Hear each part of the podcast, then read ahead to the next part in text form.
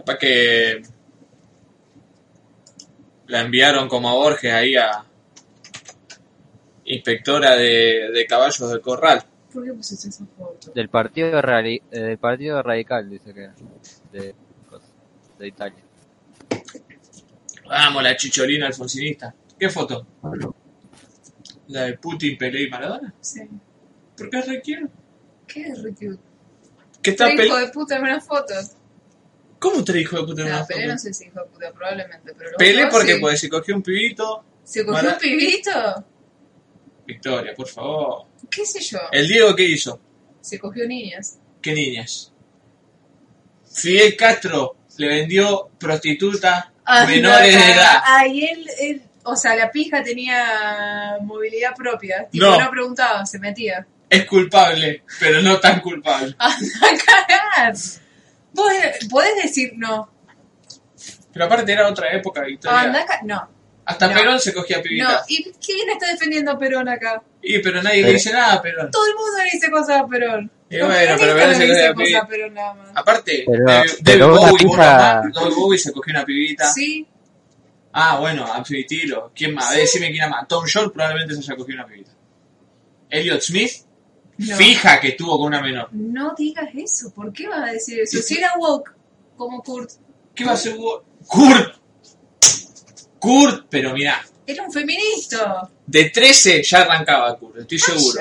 Nunca jamás se dio nada. Pues ya alcanzó justamente ese copetazo en la cabeza. no, si siempre aparte tuvo novias remil estables. ¿Y Putin, ¿Y Putin qué hizo de mal? ¿Qué hace hijo de puta Putin? Está recuperando el imperialismo ruso y llevando el país hacia el futuro. Una potencia mundial es Rusia. Eh, ahí tenés. De paso, bueno, ser gay en Rusia sigue siendo re peligroso. Y por eso culpa, eso, eso es culpa de Putin. Putin no anda ahí por la calle Sí. cagando piedras a los, a los gays. No, pero no pone ninguna política como para que no eh, bueno, es una democracia, lo ponga la Es parte gente. del Estado, tenés que hacerte cargo de las cosas. Lo único que por ahí se le podría decir a Putin es que mata a la, a la ah, bueno, ese es el pequeño detalle también. mata a la, compet- a la ¿cómo se llama? A los candidatos. A la oposición. Claro. Pero si no matase a los candidatos opositores, sería perfecto. Una gran persona. Religioso, blanco, a mí, quiere mucho a los perros, ¿Por qué toda la gente en poder que quiera a los animales son todos unos... porque para querer tanto a animales es porque no tiene que querer tanto a los humanos. Eso explica muchas cosas. ¿no? Eh, y Pelé, ¿qué? Un ídolo, aparte es negro, ¿cómo le va a decir algo? Puta loca. No,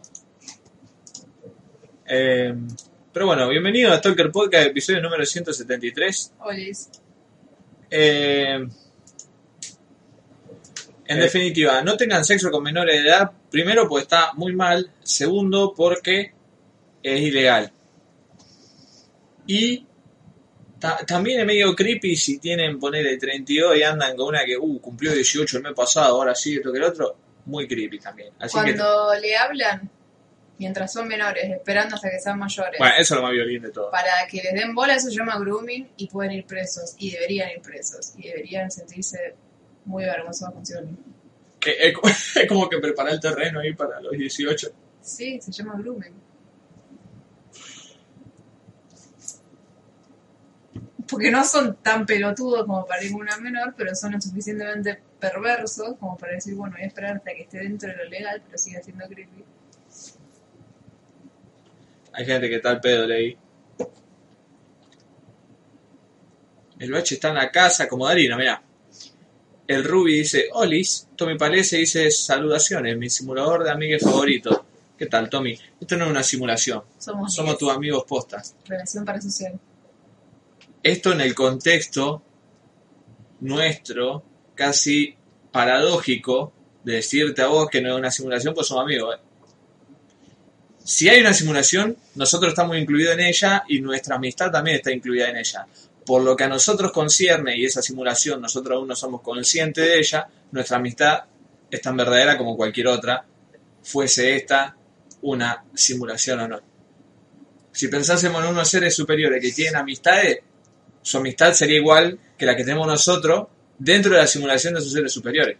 Por más que sea, uno podría pensar una construcción de esa simulación de, de esos seres. Pero en nuestra realidad, lo que nosotros entendemos como realidad, toda nuestra noción de realidad, es una. Y ahí somos amigos. O sea, en resumen, sí somos amigos. Eh, Ahí le subí al, al Discord una, una imagen para graficar ese momento. sí, esta foto se hizo muy famosa, boludo, y es verdad, es la foto más true de la historia. Sí, mal. Eh, a ver que la voy a poner en el coso. What the fuck am I doing with my life? Eh, No, no, bro.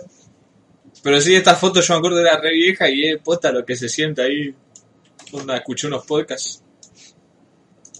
Eh, hola. ¿Qué tal? El ley está vía Discord. Esta es la foto decía el ley, la imagen. How it feel to listen to podcast. ¿Cómo se siente escuchar podcast?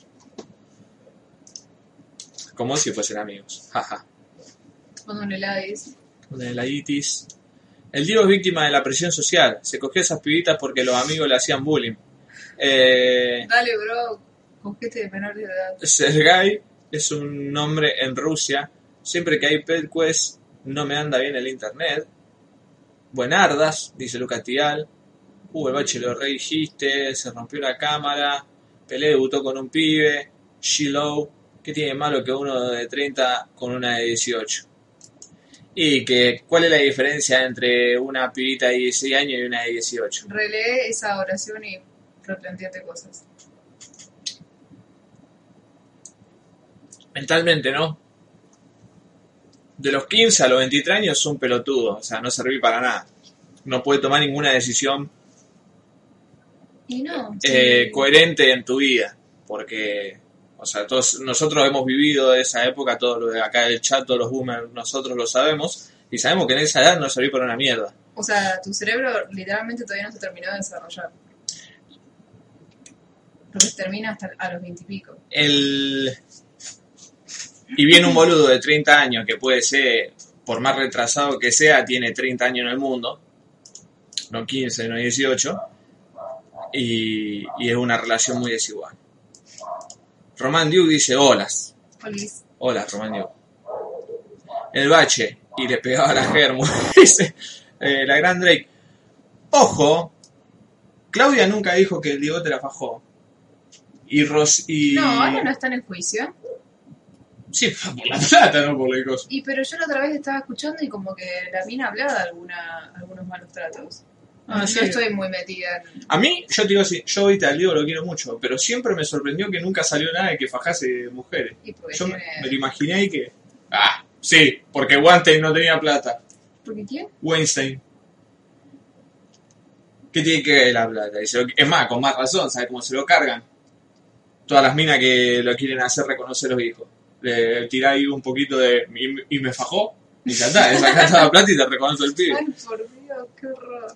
Eh, Acá hay un loco de 25 de novio con una piba de 14. Un pedófilo. La familia de la chica es religiosa, no se returbio. O sea que podemos ir a tu casa y en el campo... Cuando iba, a la, cuando iba a la secundaria, todas mis compañeras salían con pibes que tenían de 25, poner, de 23 a 25 años tenían todos los Sí, novios. Mi el compañera tema, también. sí, y las mías también. El tema es que, primero, en nuestra época todo esto no estaba tan hablado. Y aparte, eh, una de las cosas que más te juega, primero que siempre está esa romantización de las mujeres saliendo con hombres más grandes. Sí. que son muy deliberados, y después de que, o sea, vos sos una pibita y te viene a hablar un chabón más grande y te dice, ay, sos re madura, sos re inteligente, sos re interesante, y sentís como que, ay, soy especial. Y no, es un abuso total de, de Por- poder. Por eso, para mí tendría que haber ahí un límite legalmente en el que digan, bueno, en este momento es cuando las mujeres se dan cuenta que como, como los hombres, bueno, los hombres justo no, no, no sufren ese acoso, tal vez lo sufren en menor medida, pero pongamos las personas en general, se dan cuenta de que su vida no sirve para nada y que no son importantes ni, ni ellos, ni nunca lo van a hacer, ni No nada estilo. especial.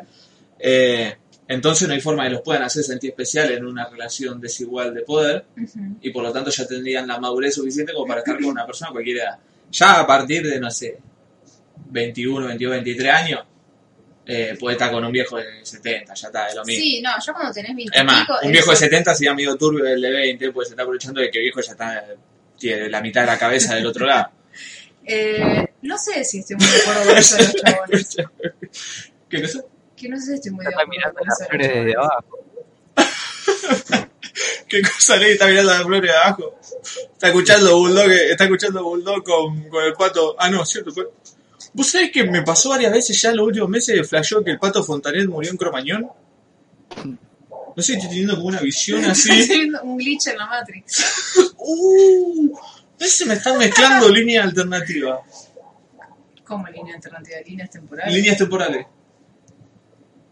Eh, puede O sea, la línea temporal en la que murió el pato con toda la gente. Hizo. Se me. ¡Uh! Steins Gate, boludo. Esto es Steins Gate. Seis Ghetto. Con, Eh. una, con un oído está escuchando el tema de Bulldog y con otro está mirando un programa de Carlín Calvo. Carly.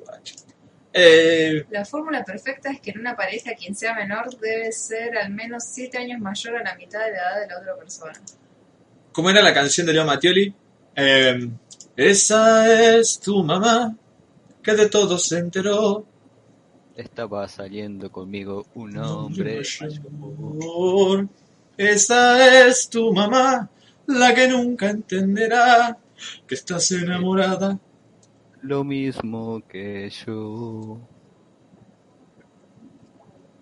Igual, esa, que polémica, pues dice la pasa a buscar por el colegio y todo, pero la de con 15 es suficiente. ¡Ay, Dios! ¿Por qué no seguís escuchando? la de 15 es suficiente es más exacta. Déjenlo morir y ya está. Sé que no debería reírme de estas cosas, pero me causa mucha gracia. Eh, No arregla nada. eso. No, ya sé. No arregla absolutamente nada. De hecho, lo hace peor. probablemente, pero para que entiendan. sé que no debería, pero me causa mucha gracia. Ja. Porque re Había violín. una, banda, había una banda de cumbia santafesina, que no sé si era La Furia, que también le cantaba un tema a una quinceañera, que también era terrible. Sí. Igual el león, vos sabés que para mí el león nunca se nunca se cogía a, a nadie que no sea la mujer. No, parece que no, no sé. Para mí el león era bastante fiel. ¿Qué querés que te diga? Inventaba todas esas canciones, qué sé yo. El otro día vi una entrevista que le hacía Susana Jiménez. Mira, Sí. con lo papeado que estaba, no se Eso lo puede habla- proteger a nadie. Eso que- hablaba el otro día, porque, o sea, vos podés hacer un tema y no necesariamente está hablando de tu historia. Es cierto. Puede ser, puede ser alguien que te pasó el tema, como qué sé yo, el tema es el Diego que hace eh, las pastillas al abuelo, que el- a la letra la escribió un taxista, Sí. no es del Piti. No le falta el respeto al Piti. Ah, Y, y- No, sí, Y o así- puede ser un productor o lo que cualquier sea. tema. Capaz que el hijo de Leo Matieri le, le dice, eh, papá, estoy re enamorada de, de una chica, pero yo no sé cantar, te la doy para que la cantes vos. Chao. viene Uriel Lozano y le dice, Leo, necesito que alguien la cante con tu voz. y le da un tema. Eh, no, sí, pero justo el, el- el- justo el León decía que era toda experiencia de él. Así que, pero para mí es chamuyo. O no, sea, no puede haber tenido tanta experiencia. Claro, está la parte de, bueno, capaz que era para todo el personaje, de eso, ¿viste? El Y pero matador. obvio que sí. O el loco póster así. Las minas, por algún Aparte, motivo, se le hacer tiraban encima. una- ¿Cómo por algún motivo? ¿Te salía todo enjollado ahí el gordo? Desagradable. ¿Te hacía, se peinaba un poco los rulos? Le tiraban una tanga, la bombeaba un poco y la devolvía. ¿Vos te acordás del video que le hace no sé qué a la madre? No le hace nada a la madre. ¿Qué le hace a la No, le hace. ¿Qué Dice, hace? dice. Ah, dice. No le hace ¿Qué- nada, no falta el ¿Qué le respeto. dice? Decir Dice- a la gente lo que le dice. ¿Vieron qué hermosa que era? También me calienta, dice. ¡Ah! Está, ya. Susana Jiménez. Es muy bueno esto. Sí, sí, me, me cuenta cómo le regalaban tanga y las colgaba en la traffic, en el retrovisor. Y dice, y una vez me corrió una mina y dice, volveme, dice, volveme la tanga y si no mi marido me mata, qué sé yo. Y por Y el león dice, y sí, imagínate, justo encima le habían dejado el boliche, vuelve sin la ropa interior. Pero el toro de vos, Victoria, No lo una, voy a poder escuchar. una impunidad. Yo te lo, yo te lo replico. Pero vos sabés que, Porque la- no- para- vos sabés que esa anécdota derivó en una canción de Pala Ancha. No, ¿en cuál? En esa que dice, andate, borracha, te fuiste al baile y me viniste sin bombacha. Mirá, capaz que escucharon la entrevista de y... Ay, ojalá sea cierto. Eh, no, no me acordaba de la falange ese. Tiró Yo no sabía que era de una de las chicas Sí. en un show. Y cuando me Que después sigue y en dice, andate, cariño, el otro otro día día me borraste viniste a nuestro dormir". crío. costado y golpeaba la camioneta y decía, devolveme la bombacha que me Muy buena esa marido", cadena. decía. Claro, Ay, si llegaba sin bombacha. Agarra a Susana lo primero que le dice, está lleno de oro. Dice, esto no es billutería, esto no es billutería. Pedazo de vieja rancia, ya quería chorear toda la joya, todo. ¿Pero Eh, es oro posta lo que tiene? No. Vos te pensás el león andaba con boludez, amiga. Mira No, que sé que, sé que la gente que está en la cumbia tiene un montón de plata. Ah, pero que devolver. mirá la ca- ese ¿tiene dos relojes o una pulsera el otro? No, la otra es la que yo quiero, la que te dije que quiero yo, que es la puls el, el brazalete que se une con el anillo ese en forma de coso. No, el otro día me mandaste que querías un anillo que tenía él, pero que era como esos que... Bueno, se que une con ese. Ese lo tiene siempre. Es más, cuenta al principio de la entrevista, dice, una vez me contrataron des- y el chabón que no había contratado dice, pero viene con el anillo, ¿no? o sea, le compraban el Leo Matieri con el anillo, muy bueno. Y cuando me voy con la camioneta, Mirá, ¿ves? Tiene brazalete ahí, un brazalete que igual que el collar lo sacó un faraón egipcio, no sé a quién se lo compró, y se une con una cadena con el anillo, muy bueno. Y Eso toda la plata que hizo loco este, ¿quién la fue? Gente, pongan plata en el Patreon, pues me quiero comprar uno de esos y salgo todos los viernes acá así, con brazalete unido. pum, Pero plateado, no, dorado. Plateado, dorado, Ay, a mí me da Saqueado todo de blanco. Me gusta, me gusta el de ahí. Me da Aparte, a berreta eso. mirá la facha del león, era un alquimista, un alquimista nacional era. Y te hace todas las trencitas en toda la cabeza, así. Oh, esa, esa era la, la- la vista más rancia del, del león. No, Ese- el otro ese- día vi un, vi, vi un video muy raro de Leo Mattioli.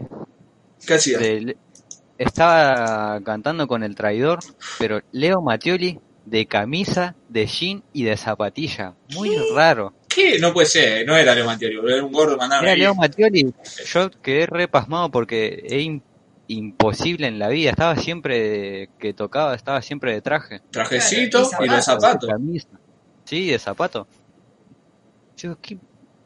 Se metió en la Matrix eh, equivocada.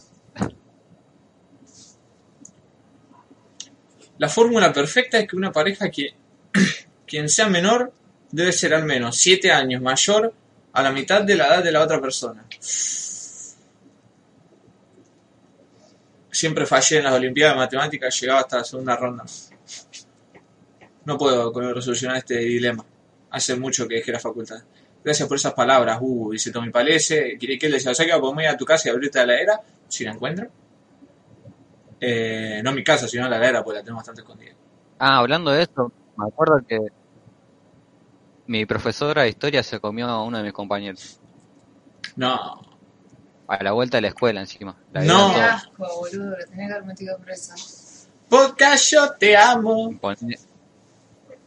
¿Qué? La de Patito Feo no salía con viejo arriba. de 40 y tenía como 20 años. ¿Vieron, que ¿Vieron a Ruggeri cancelando a Villa? Tengo un meme muy pastor. Sí, lo vimos, Darino, ahí a, a Ruggeri. Que la vi que acá se quejaba de que Ruggeri puso la, la gran frase de si fuese mi hija. Pero bueno, es un avance para el cabezón. Sin duda. Es muy buena esa imagen. Y se parece a mí. No sé qué quiere El decir con, dentro de 20 años. ¿Qué quiere decir con esto? ¿Qué está en la cabeza? ¿Qué? ¿Que pierdo pelo? No, para mí es, es como el coso.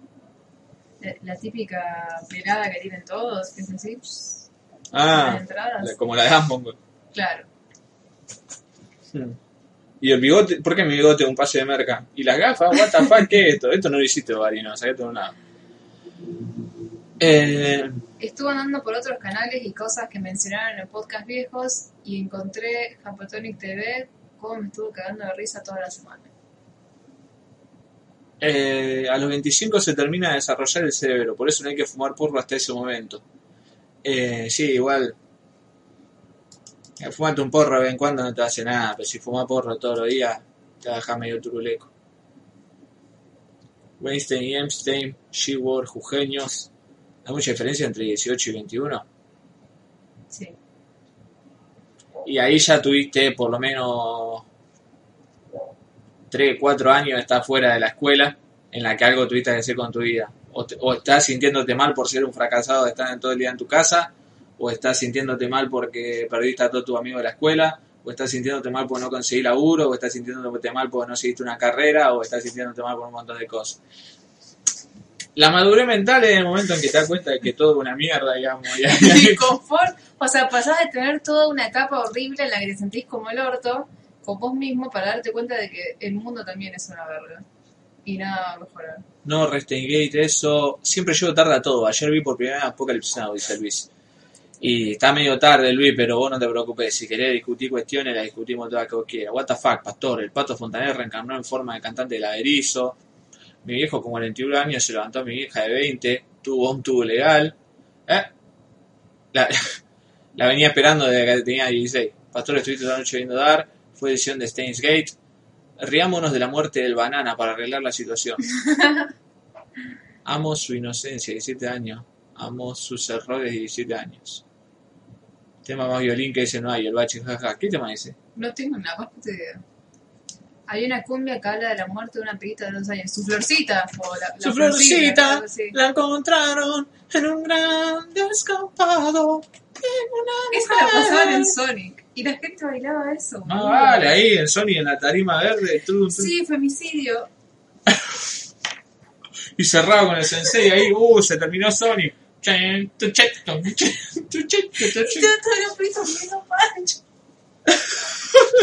Eh, che, che, con el pancho con la falda. Ay, vos ibas a Sonic, yo fui. He ido varias veces, lamentablemente. serio? Y Yo- sí, Y yo pensé que no iba. Pensé que estaba No, en no. ya lo explicamos acá, todavía no había generado mi personalidad en ese momento. Mm, yo tampoco. Entonces me exponía a todas esas porongas. Ya las odiaba, pero no tenía la, la pera todavía para que mandara toda la mierda. Eh, igual, hace muy, no sé, hace dos o tres años con el Ley también. Estábamos, no sé, en Berlín, donde mierda estábamos. Y al final era retarde, habíamos caído ahí porque a Luca le habían dado la contraseña. Y, le, y, y pusieron no surprise así para cerrar y a mí me remontó cuando cerraron con el Sensei Sorry y esto era lo mismo, porque estaban todos ahí, uh, no surprise, eh". Nada más que todos viejos y en pedo. todo viejo en pedo y remil reprimido. Sí. Me gusta más la época de Panchito. Claro, yo prefiero estar escuchando el Sensei en Uy, Sony. no, pará, ¿vos fuiste alguna vez a la fiesta de espuma de Sonic? No, nunca, por suerte he esquivado todo eso. No, eso estaba robar. Los Ángeles Azules, la banda más perversa de la música. ¿Por qué discuten si nada supera a la mona apretando detrás de una lisiada? ¿Qué? Qué hombre el Leon. sí, siempre es un hombre. ¿Cómo anda, muchacho? ¿Qué hace, Francisco May?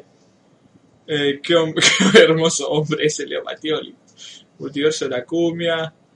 Eh, 2007 era una época tan distinta que se siente tan atrás en el tiempo. Es, Sí. es muy cierto eso. Vos pensás la década y, y para mí los 20 van a ser peor. 2026 no parar y vamos a decir, ¿vos te acordás de 2016? Lo, era cualquiera todo, qué sé yo, esto que el otro. Bueno, al final, eh, ¿te acordás cuando pensamos que se terminaba el mundo en 2021? Vamos a tomar para 2026. Spoiler alert. Ya en vez de escuchar canciones de pedófilo, hablemos de Leo Dan y su tema de Ay amor divino, pronto tienes que volver a mí. Una vez vi a Leo Dan, pues Leo Dan es uno de esos delincuentes que exportamos nosotros para que se lo fume a otro país de Latinoamérica, como hijo de puta que somos. Y una vez yo estaba viendo un noticiero con mis padres, el mediodía de siempre, y apareció Leo Dan. Digo, ¿y este quiere? Yo, uh, Leo Dan, este, no sé, qué sé yo. Y agarra al viejo y se pone a cantar unos temas así, y cantaba, pero recontra mil en tono, a la perfección, se escuchaba una maravilla. Digo, qué hijo de puta, ¿cómo hace playback en Rosario 3? Y yo termino de agarrar eso y dice, para, vean que, para que vean que está vivo, dice, pum, y sigue cantando así, a la velocidad del luto entonado de vuelta. Qué grande Leo Dan, a partir de ese momento lo empecé a respetar mucho. Mentira. Nunca escuché otro tema, no sé eso. Ángel Azul de 17 años se llama, y te va a escuchar, pastor. No hable del tiempo que la va a deprimir a la Vicky. Ay, me conoces tanto. ¿Por qué se deprime con el tiempo la Vicky? Y porque vio mucho Gate. Leo Eh. Dan es el DC de Palito Ortega. Sí. Sí, sí, sí. Esta década tiene pinta de que va a ser aún más bizarra de la anterior. Sí. Y, y- Nah, pero Leo Dan, es- Leo Dan es mejor que Palito Ortega. ¿De qué te acordás de Palito Ortega? El tema de mierda ese que dice la felicidad. ah, ah. eso es verdad, Parece ¿eh? un tema de- Parece un tema de payaso de, de los 70, boludo. Musicalmente puede ser, pero a nivel imagen, digamos, famosidad, en, sí es el DJ de Palito Ortega. ¿No canta despeinada también él o es de otro? Sí, también es de Palito Ortega. No, sí, Pali- Palito Ortega sabemos que una de las... Palito Ortega es el, el terrorista más importante de la República Argentina. Sí. Crió un montón de hijos hijo de puta. Eh, los, lo salvó a Charlie cuando tendría que haber dejado morir. F- Facho. eh, multimillonario en secreto que seguramente tiene un millón de tranzas. Esto lo estoy suponiendo, pero estoy seguro. Eh, la música de así era una pija. La verdad es que se merece. Palito, mirá. Los la lengua patada de merca. Ahí está. Los Yankees hicieron un quilombo bárbaro para matarlo a Bin Laden. Y Palito Ortega está peloteando ahí, no sé, en una chacra, que la- una mansión que debe tener pegada la del Indio, Solari, no sé, boludo.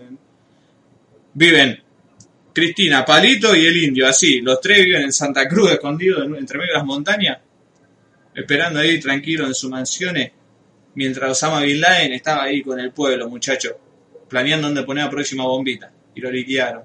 En paz descanse. Artas did nothing wrong. Re polémico. Hoy, hoy, ya bizarro que recién empieza. Bueno, a lo que iba a decir, la década pasada fue muy bizarra. aparte, Fue muy bizarra. Sí, Hubo transiciones muy extrañas. Del, pasamos del fin del mundo a un fin del mundo de casi verdad ¿cuál? y el del 2012, qué sé yo. Que se pensaba que iba a terminar el mundo en ¿Y 2012. por qué casi verdad? Y porque en el 2020 casi nos acabamos muriendo todos. Ah, este año. Y este año for- cuenta- forma parte de la década 2000. Claro, en realidad. 2011, sí, 2020. Sí, sí, sí. Eh, to- todo el mundo estuvo un año y medio cagándose de risa de Trump y terminó siendo presidente y hizo el quilombo que todo el mundo esperaba que hiciese. Peor, ahora está. Ahora Ahora dio la vuelta. ¿eh? me sorprende.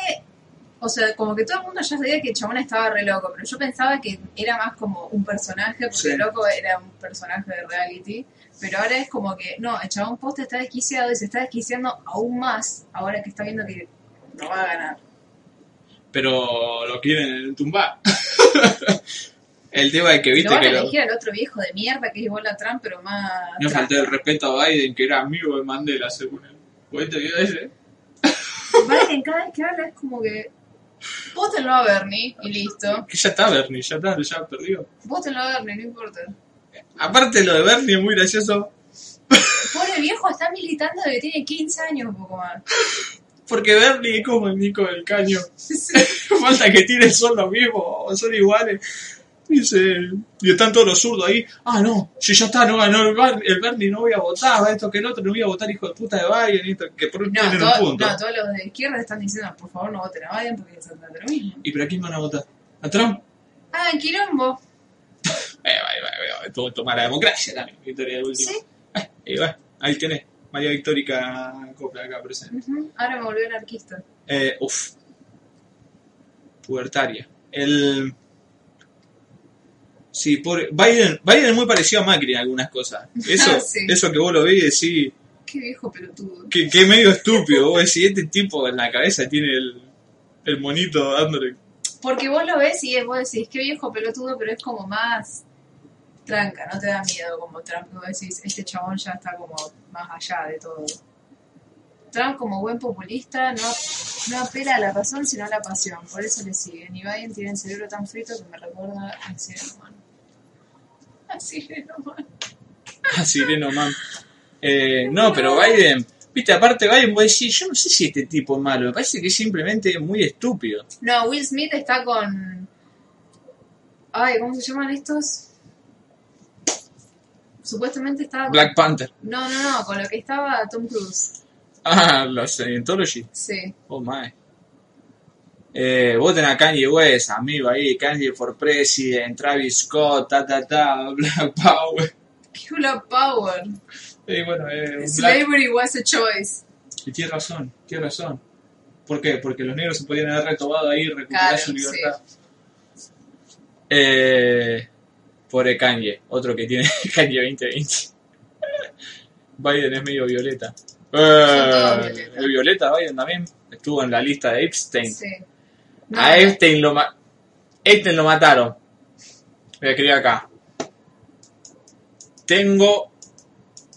Here's how Bernie can still win. Uf. Tengo información. Que Sí. podría. ¿Qué careteas tu letra linda? Si estoy escribiendo como el orto. Ahora quieren matar a la que a la mina que le proveía a todas las menores de edad cosas a Weinstein. Ah, Ah. sí. ¿Cómo era el tweet de Nisman? ¿Que podría comprometer? ¿Era? No me acuerdo. Chat, ¿se acuerdan cómo era? ¿Cómo era el, el, tweet de Nisman que lo llevó. que lo llevó a la muerte, como todos sabemos? Vamos a poner la palabra comprometer porque es muy buena. Sea eso o no.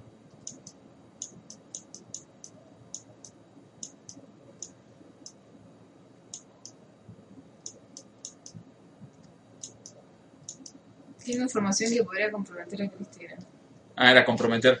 Bien, me gusta la palabra comprometer. Es mucho más fuerte.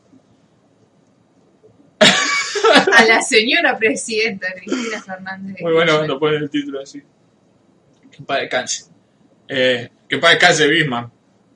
Al pan pan, al vino vino Sobre y sobre las cartas, la mesa. Eh, ¿Se enteraron lo de, lo de Elon Musk? ¿Qué pasó ahora ¿Qué con hizo Elon Musk? ahora?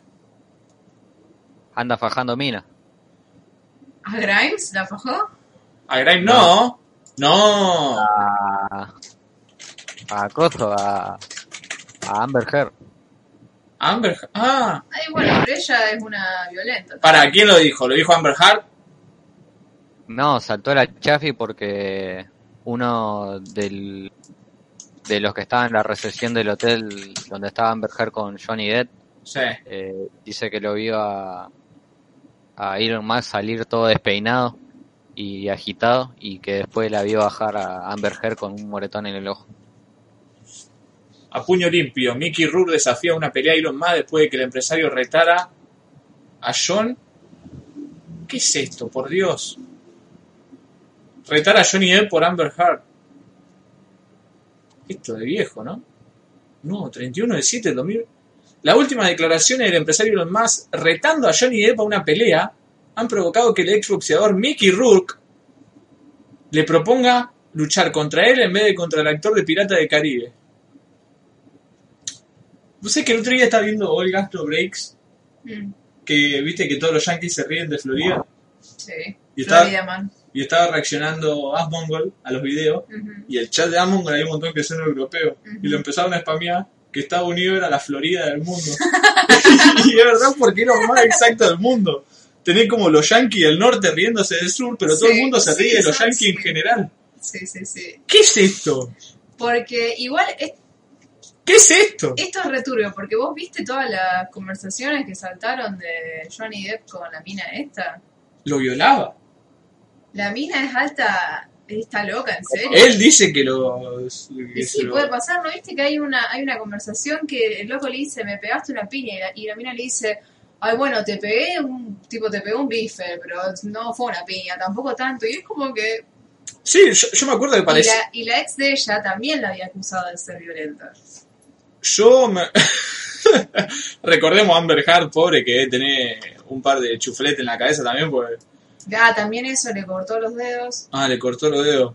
Yo me acuerdo de cuando salió, que lo denunció a Johnny Depp. Johnny Sí. Depp salió al toque a decir, bueno, vamos, yo voy a presentar en la corte que te denuncie vos por violencia, por eh, violencia doméstica. Y nadie le creía al loco. Y nada, Todo el ju- mundo justo- lo canceló. La mina aprovechó ahí toda la movida de todas las otras mujeres para, para engancharse a ella. Recordemos que Christian Bale filmó la película de Terrence Malick. ¿Cómo leí? Que sigue cancelada igual, porque hay minas que le siguen creyendo a Amber Heard. Sí. Sí, puede ser. El otro día, sin ni más lejos, estaba escuchando eh, Sexy People, Sí. el, el podcast de. Va a quedar una radio que después lo suben como podcast de, de Clemente Cancela. Sí. Y, la- y la mina que, que hace el programa con ellos decía que lo seguía cancelando. Y pero Clemente cancela. Cancela cualquier cosa.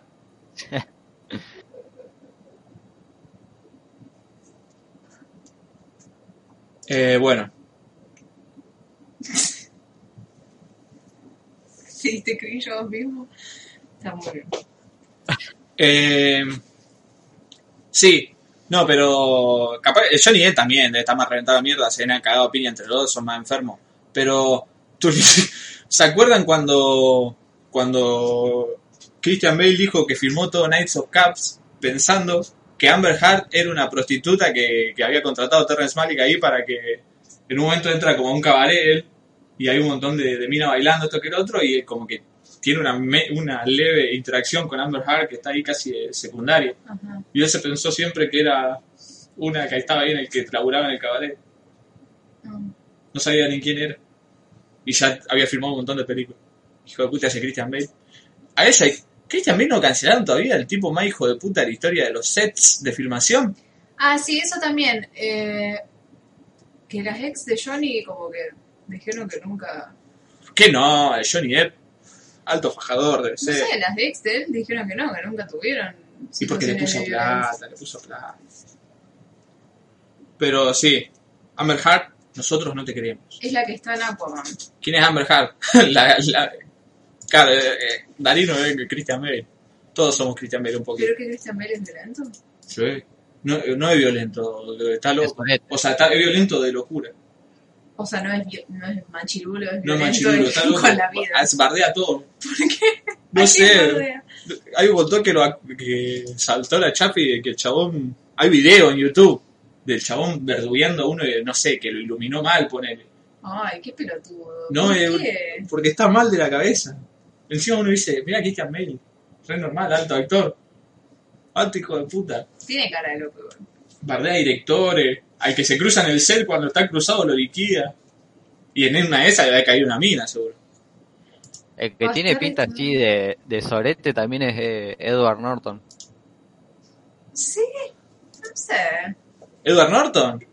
Sí, dicen siempre que como que, que es re, re buen tipo, pero la cara, boludo, tiene una cara de sorete, boludo. Eh, no sé, puede ser. ¿Vos te acordás cuando había gente que decía, uh, Edward Norton, qué tipo noble, cobra re barato por los roles que hace, qué sé yo?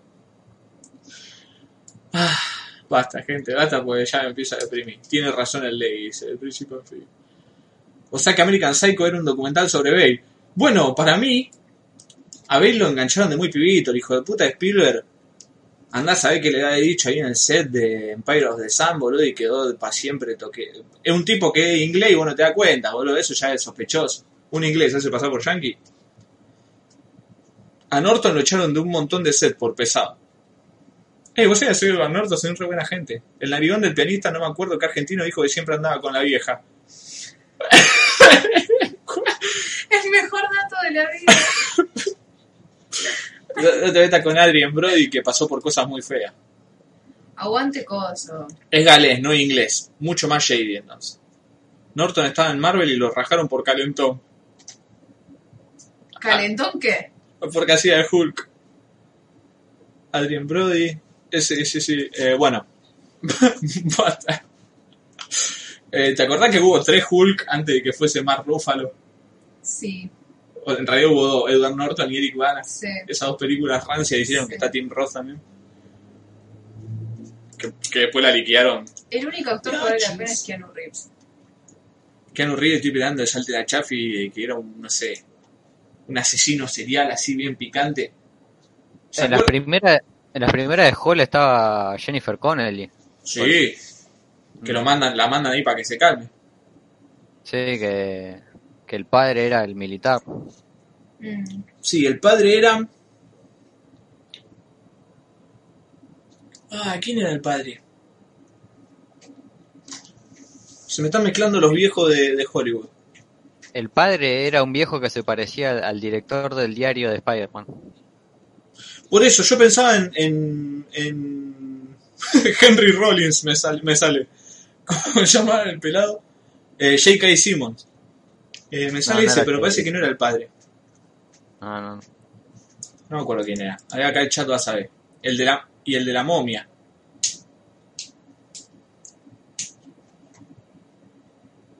J.K. Simmons. ¿El viejo de Big Lebowski? No. Ese es.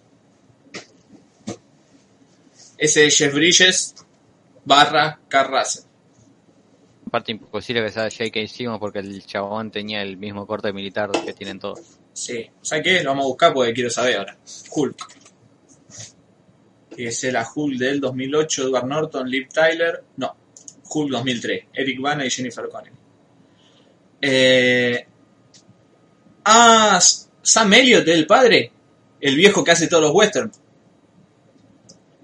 Ah, Este viejo tiene una aparición. Este es el mejor actor de todos los tiempos. Es lo más sureño que hay en el mundo. tiene pinta de que fue lindo cuando joven. Vos sabés que yo lo busqué pensando mismo y era exactamente igual. Mentira, que es como Clint Eastwood. No, Clint Eastwood era fachero. cuando era Sí, era exactamente igual que como es ahora, pero con el pelo oscuro No, no, falta de respeto.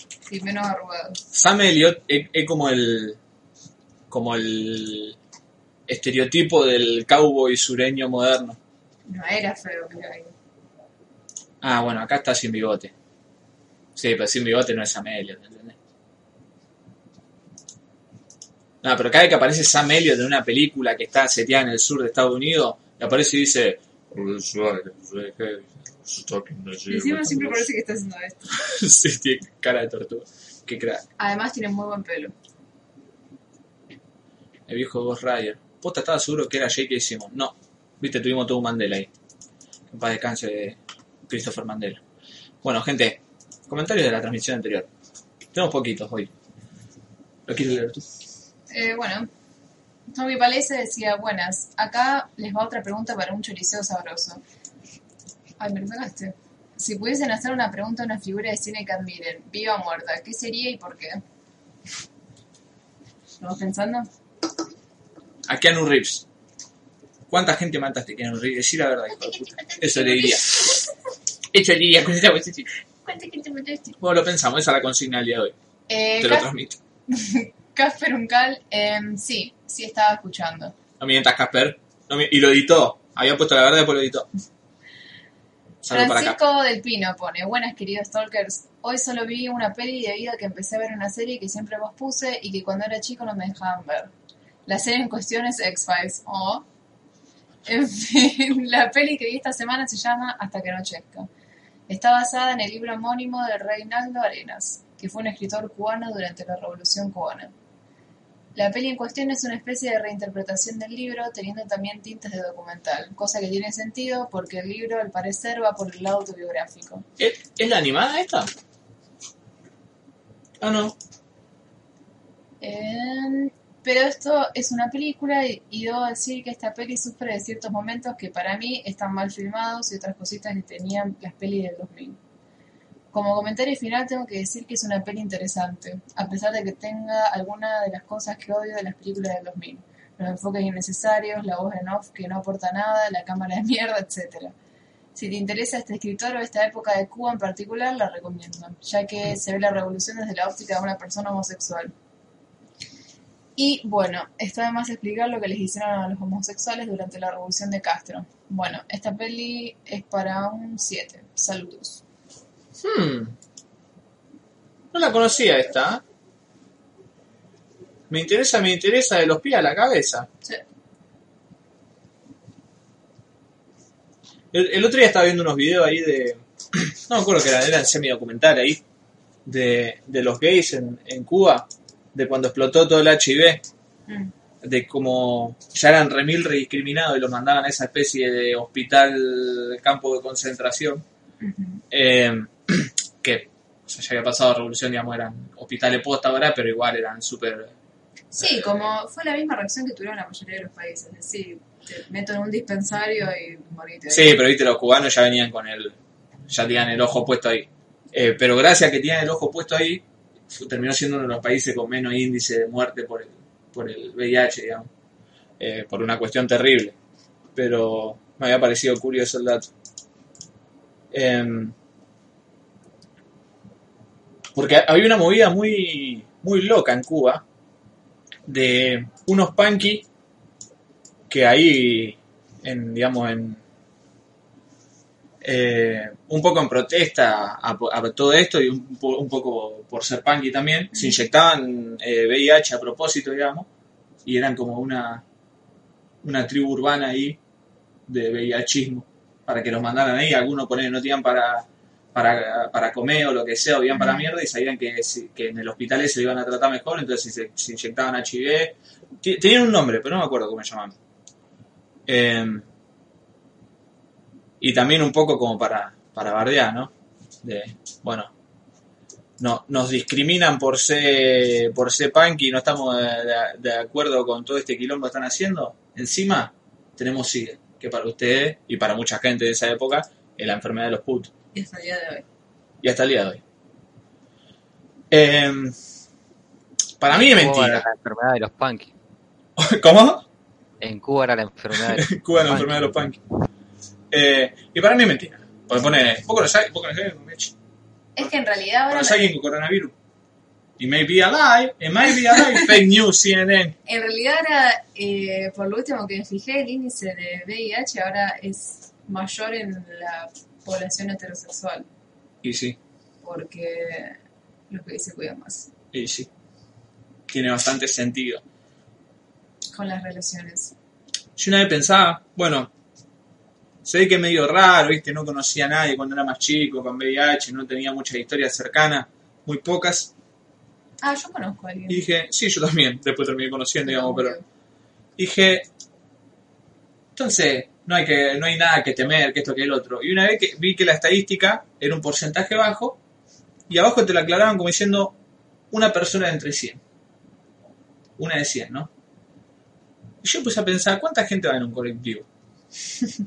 y ahí se cayó mi mundo para siempre. Sí. Y me di cuenta que cuestiones que la que uno piensa que está muy alejado están mucho más cerca de lo que uno piensa. Sí, aparte uno como que tiende a pensar un poco en, bueno, como que ya, ya fue. Claro. VIH, como que ya está, ya pasó, ya no, no pasa más. Y no. Ahora por suerte pueden tener una buena calidad de vida. Pero sigue estando. Eh, Bueno, termino de leer los comentarios. dale. Luis ponía, hola, hola, quería recomendar una película que quizás ya hablaron de ella, no lo sé. Voy a tratar de no hacer spoilers. Se llama Dolores Claiborne. Claro. Se trata de una madre que está acusada de dos crímenes, uno de su marido y otro de su empleadora. Entonces la hija distanciada tiene que volver a enterarse de eso.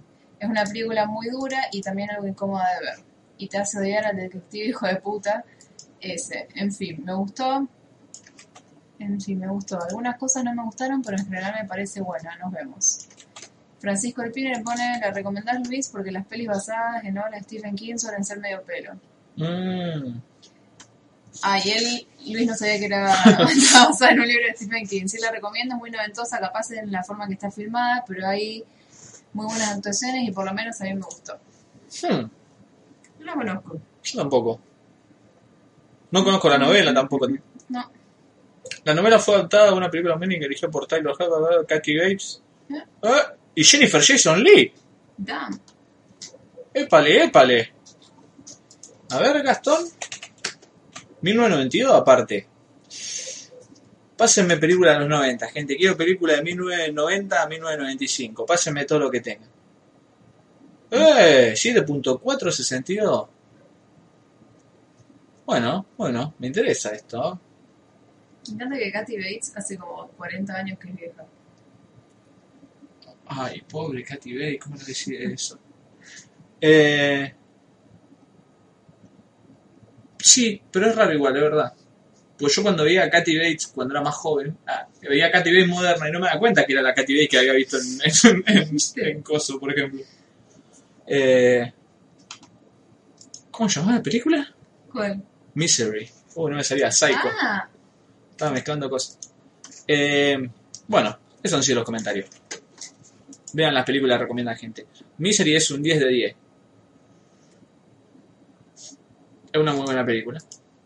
Pero parecía un se agarra para no laburar. Reinaldo Arena murió de VIH, me acabo de enterar. Vi un documental de los oso, dice el bache, acá está. Pero parecía una se agarra para no laburar. Que había una mina sin gambas. Ah, ese, Darino, sí, vimos lo mismo. The Shawshank Redemption, The Green Mile, The Mist. Frank Darabont es el mejor adaptador de King. ¿Son todas del chabón este, las que están nombrando? ¿The Mist? ¿El loco ese? No. ¿De mismo de coso?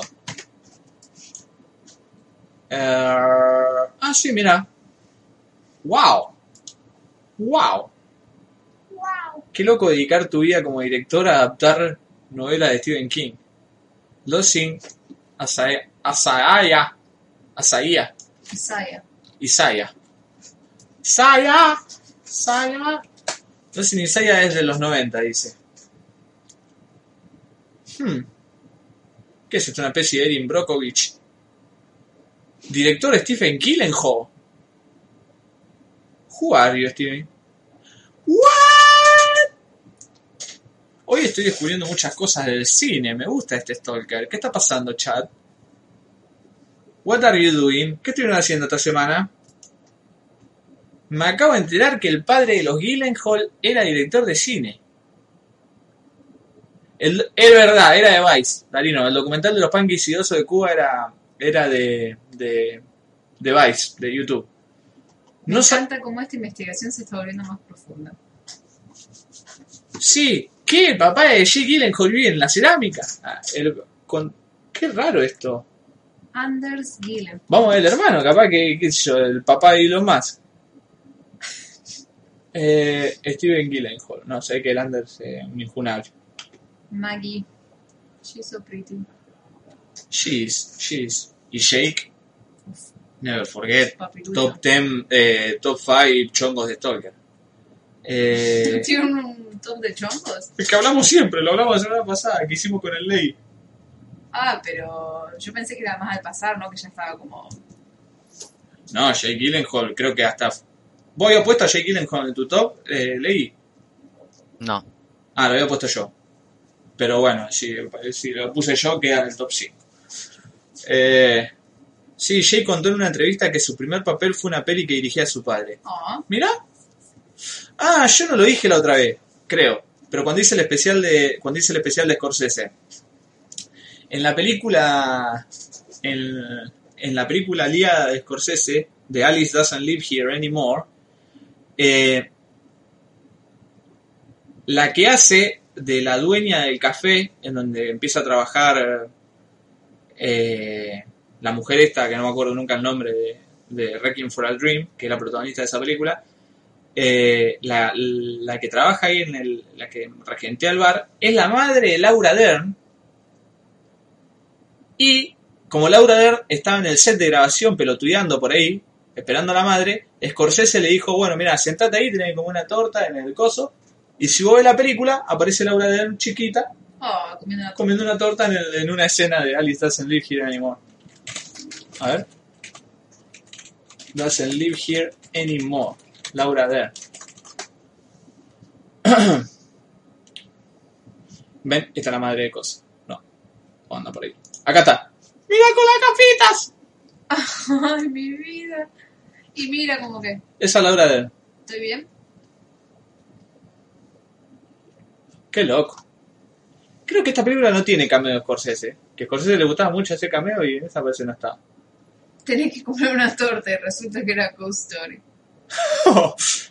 Mira, en español era una mujer peligrosa. Mira, otra distanía hollywoodense, como los Coppola y los Wayans. Es cierto eso. Es cierto, ojo, como los Ortega en Argentina. Eh, el papá de Gyllenhaal era el dueño del Cairo. Bueno, que también tiene el documental de los africanos que, que hacían pelis de acción. Es verdad, el cine Oh, sí, son nomás. El cine uga- ugandés. Anoche volví a ver mi western favorito, Pat Garrett and Billy the Kid, y me di cuenta que aparecen dos amigos de la casa, Harry Dean Stanton y Jason Roberts, Cheyenne en Once Upon a Time in the West. ¡Uh, qué buen personaje Cheyenne en Once Upon a Time in the West, papá! Eh, el mejor personaje de la película. Eh, y probablemente sea por el actor, justo. Porque el que más carisma tiene entre Charles Bronson y Henry Fonda. Henry Fonda siendo malo. Eh, ¿Qué te iba a decir? Ah, que el otro día me estaba acordando de Billy the Kid y lo estafado que me sentí cuando, me, cuando descubrí que, lo, que el cuento de Borges, que hace en Historia Universal de la Infamia, eran todas mentiras que había inventado él y yo cuando leí de más joven, de muy chiquito ya, me había creído, ¿qué? Billy the Kid, que el otro, qué sé yo, mirá la historia. Y claro, pero como Borges le encantaba esa pelotuda ese, Sí. soy como, soy como Bioy Casares que mandó a pedir el catálogo ese que había inventado Borges, soy igual, entré como un boludo. Yo imagino a Borges cagándose de risa de todo. O en la historia del loco que reescribió.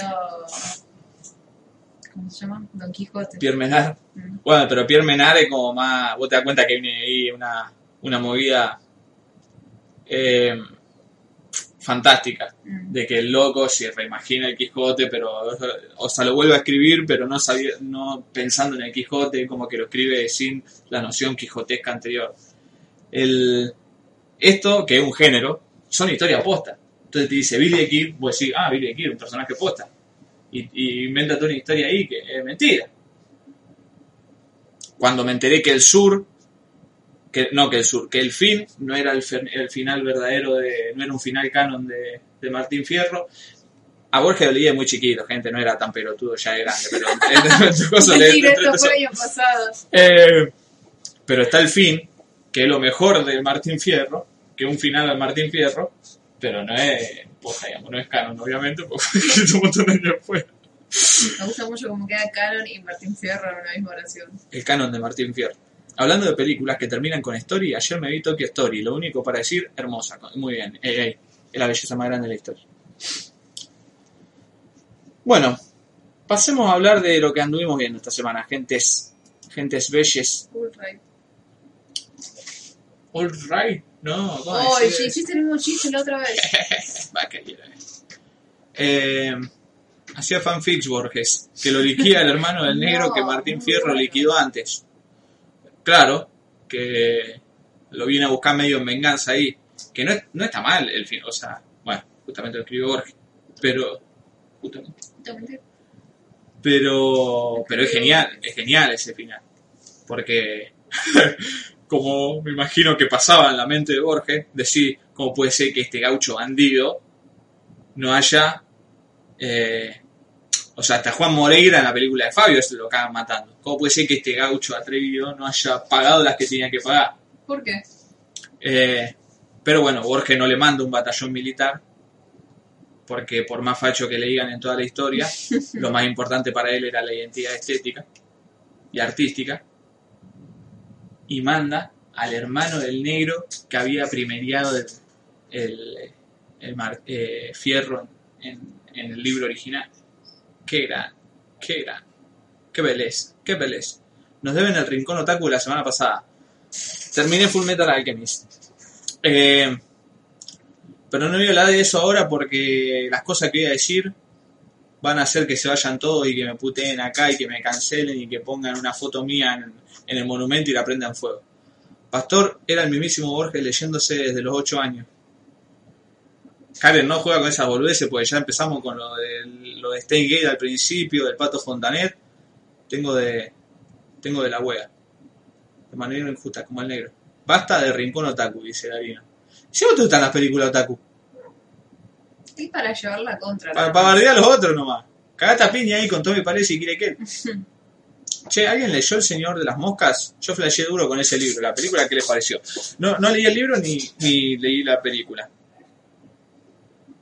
No leí el libro ni vi la película, pero sé de qué va. Pero vi el episodio de Los Simpsons. No durmió en la semana. No dormí nada esta semana, gente, perdonen en men. Eh, pero vi el capítulo de Los Simpsons y para mí ya es suficiente. En realidad la vi que es Borges con peluca. Mira que, que no le quedaron las facciones, qué bella. Eh, pero la voy a bardear después a, a Full Metal. O tal vez no, capaz me encantó, no lo sé, nunca lo, nunca, no lo dije. porque están suponiendo que la voy a bardear? Ley, ¿vos qué estuviste viendo esta semana? Yo vi la película de Manuel Mar. La película de Manuel Mar, Un Buen Día. No. Eh, una que se llama Yo Adolescente. Yo adolescente, a ver. ¿Qué es esto, Ley? Contame. Perdón que te retraiga al, al Pato Fontanet. No, Porque la, la película esta arranca con eso. con el Pato Fontanet. Sí. Es- Porque- Pará, ah, no, cinear, pará, en serio. Sí. How can it be? Eh, la película es sobre so un pibe que le dicen Sabo. Que es un pibe de clase media alta que le gusta ir a recitar y es fanático de árbol. Y el chabón está en un recital de árbol y, Se da cuenta de su vida. Te da cuenta Se ¿Qué mierda tiene ese recital de árbol, hermano? está en un recital de árbol que encima eh, el Lichi hace como que como que es el cantante de árbol en esta película. Ay, lo amo, Lichi. Pará, ¿qué lichi? ¿Lichi? ¿Lichi? Lichi, sí, él dijo que iba a salir en la película Stan Lichi. ¿Qué fanática de lichi que sos que tenés 13 años? ¿Por qué? Y tiene mi edad. Sí, pero hace contenido para gente más joven. ¿Por qué? ¿No hace contenido para gente más joven? No, Yo pensé que era como un PewDiePie. Esto ya lo discutimos. no es como un PewDiePie. ¿Vos viste los videos alguna vez? No. Hecho, Por eso te digo, pensé. no, los ¿Qué? dos hablan sobre cuestiones de género. Qué grande lichi, amigo. A ver. Sí, me dijo vieja, ¿se dan cuenta por qué tengo un problema con el tema del paso del tiempo? Que me ha hecho la culpa a mí, mira. Sí. Así que, y el lichi hace de, de cantante de árbol. Sí, Oh, pone la, pone la voz en, en la canción. ah, mira. Eh, y actúa también. O sea, en esa parte nada más, de la parte del, del comienzo. Ajá. La cosa es que este está en el recital de, de árbol haciendo pogo y sale del recital y llega a la casa y padre ahí re preocupado, ¿dónde estaba, pendejo de mierda? No. Qué sé yo, ¿por qué no avisaba que te estaba llamando tu mamá y no atendía, qué sé yo? Y le dice, estaba en el recital, qué sé yo, viste como diciendo, bueno, ¿qué pasa? No Si avisado". Y, y dice, pensé que estabas en el, pensé que estabas en once, que se prendió fuego un boliche, que hay una banda de muertos, qué sé yo. Uh, Eh, arranca con eso. Y resulta que en el recital ese de, de Calle Fuego estaba el mejor amigo de él, No. me parece. O- El pato Fontané. Ah, No recuerdo bien, la cosa era como que había una conexión ahí. Me parece que estaba el mejor amigo de él. Que al otro día de, de la- del coso del, del incendio de, de Cromañón, eh, el amigo de él se suicida. Es su mejor amigo y es el que le toque que le como que lo hizo entrar en más en la movida de, de la música. Y el chabón está, viste, así como todo, viste, todos los compañeros de la escuela, los amigos le preguntan, ¿estás bien? ¿Qué sé yo? sí. Y el chabón es que, sí, ¿por qué tendría que estar mal? Es como que el, el chabón durante toda la película está negando eso, la muerte de la amiga. Ah, Un poco porque, qué sé yo, se siente decepcionado de que el amigo se haya suicidado porque creía que no lo iba a hacer. Y y un poco qué sé yo por cosas de él. Eh, y la cosa es que el, el pibe o sea, sigue su vida eh, está re enamorada de la mejor amiga de él y bueno pasan cosas Oh. épale, Eh, épale. Pasa que la eh, la amiga le rompe el cocoro, No.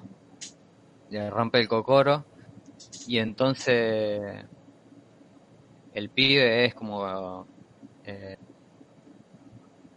como cuando pasó todo el cromañón te cuenta como que se, se apagaron los recitales, como que no había recital en ningún lado por todo el quilombo que de seguridad y de reestructuración de todos los, los locales, entonces como que estaba re complicado hacerse recitales y entonces el pibe hace fiestas clandestinas en un galpón.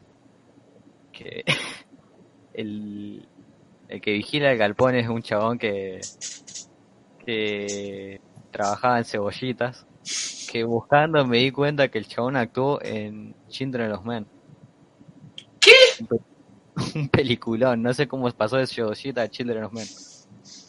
Pero eh, ¿quién es, boludo? ¿Cuál era el cebollita? Juan, Juan Carrillo, o Juan Carrillo, o algo así, me acuerdo. A ver.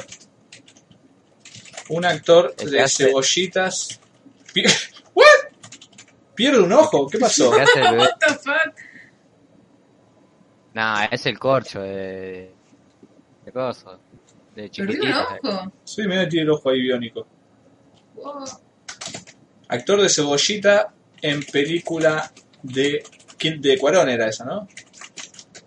Parece sí. Se, capaz que se fue a trabajar en México y ahí se hizo amigo de cosas. boludo. Juan Jacuzzi. Juan Jacuzzi, de cebollita de Hollywood. Ah, nada que ver, el apellido que tiene y el nombre. Eh, bueno, la cosa es que el pibe este, eh, como no se podía hacer recital de nada, en el- empezó a hacer fiestas clandestinas en el, en el galpón ese que, que cuidaba el, el chabón de, chiqui, de chiquitita, iba a decir, de cebollita. Ajá. Y, y ahí es como que la lleva por primera vez a la, a la amiga, esta de, de la que estaba enamorada, y le rompe el cogoro. Y entonces ahí empieza un poco a mostrarte cómo es el pibe, es un hábil negacionista. Nega todo. Vos nega todo, joven de la Sí. película.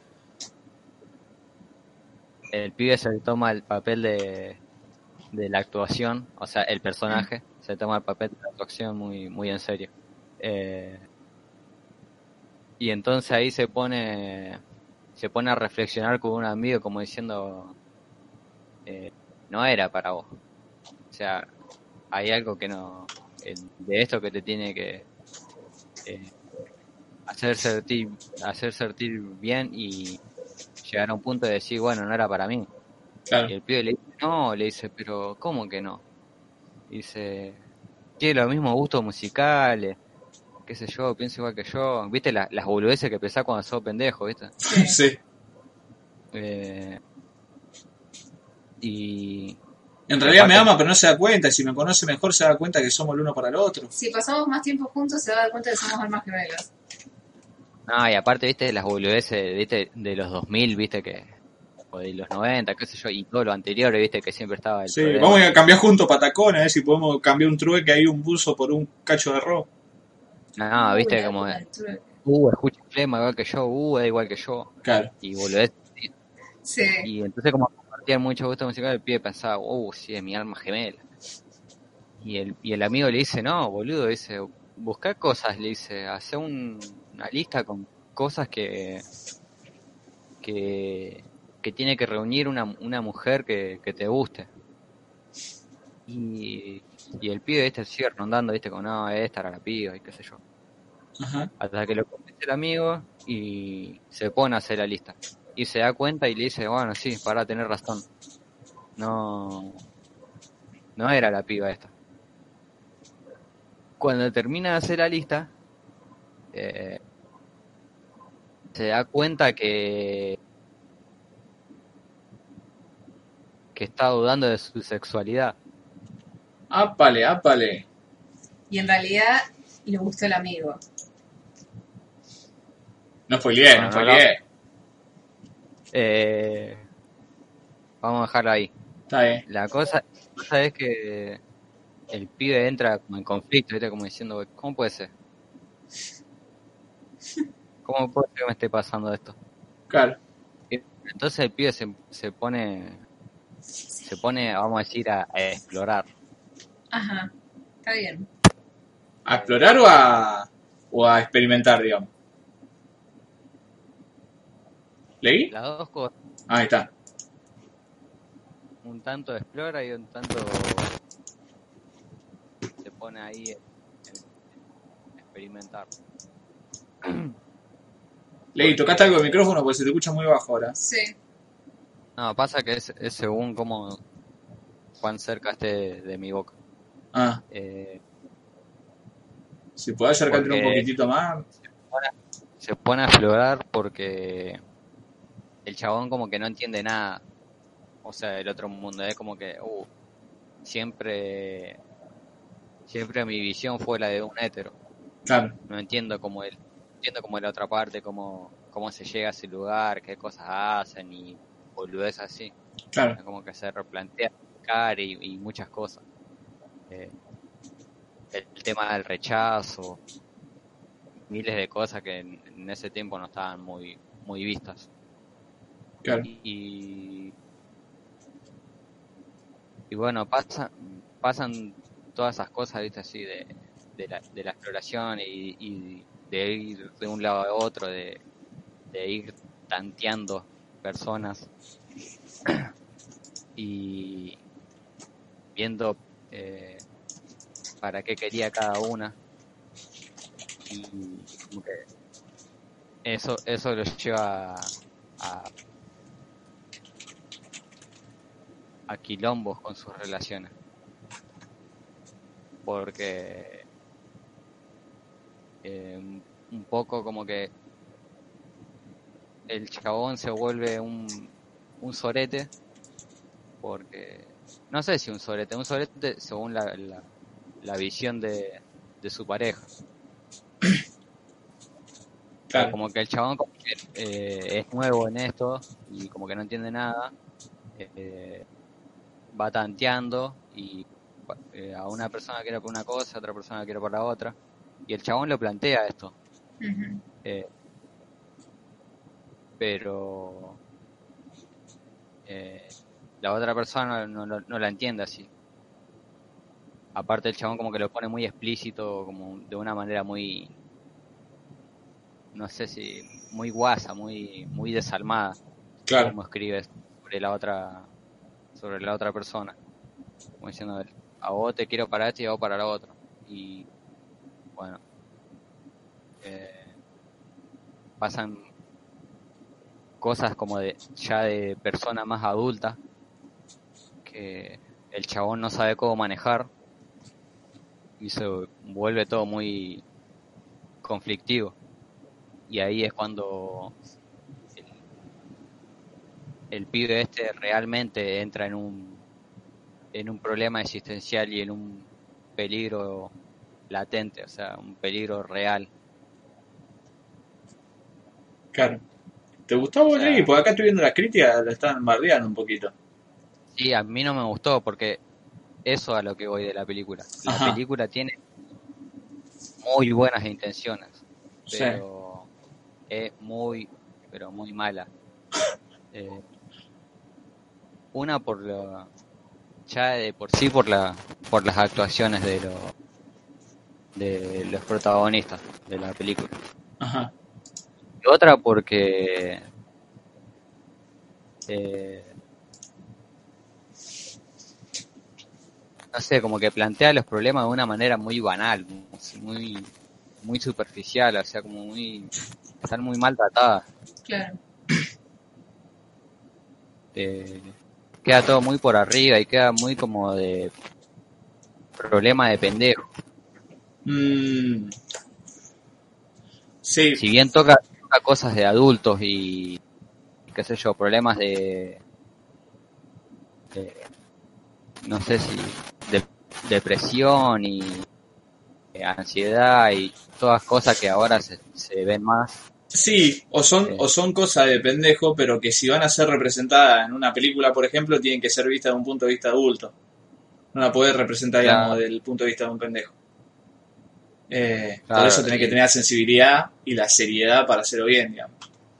Lucas Santana. Aparte estás tocando lo de Cromañón, que es Ah, relativamente... claro, aparte metelo de Gromañón ahí que por lo que está contando el Ley, eh, no, no sé qué tanto impacto tiene eh, en sí en la historia. O sea, yo no la vi, pero No, no tiene casi nada de impacto porque, o sea, es el principio, o sea, es, es el puntapié para decir que no se pueden hacer recitales. claro, es como, Claro, es como un setup de, no sé, de Warriors, boludo. Mirá, estas son bandas que se cagan a piña. Bueno, acá no se pueden hacer recitales, no sé, medio... O sea, medio heavy usar una tragedia que sigue siendo bastante reciente en nuestra historia para que para setear una película de coming of age. Claro, aparte el loco acá en, en la nota esta dice, eh, no es una película de Cromañón, aclara, pero considera que se trata de una buena instancia histórica para empezar a hablar de esto. Y pues si no está hablando de eso, Claro, o sea, ¿por qué ponerlo?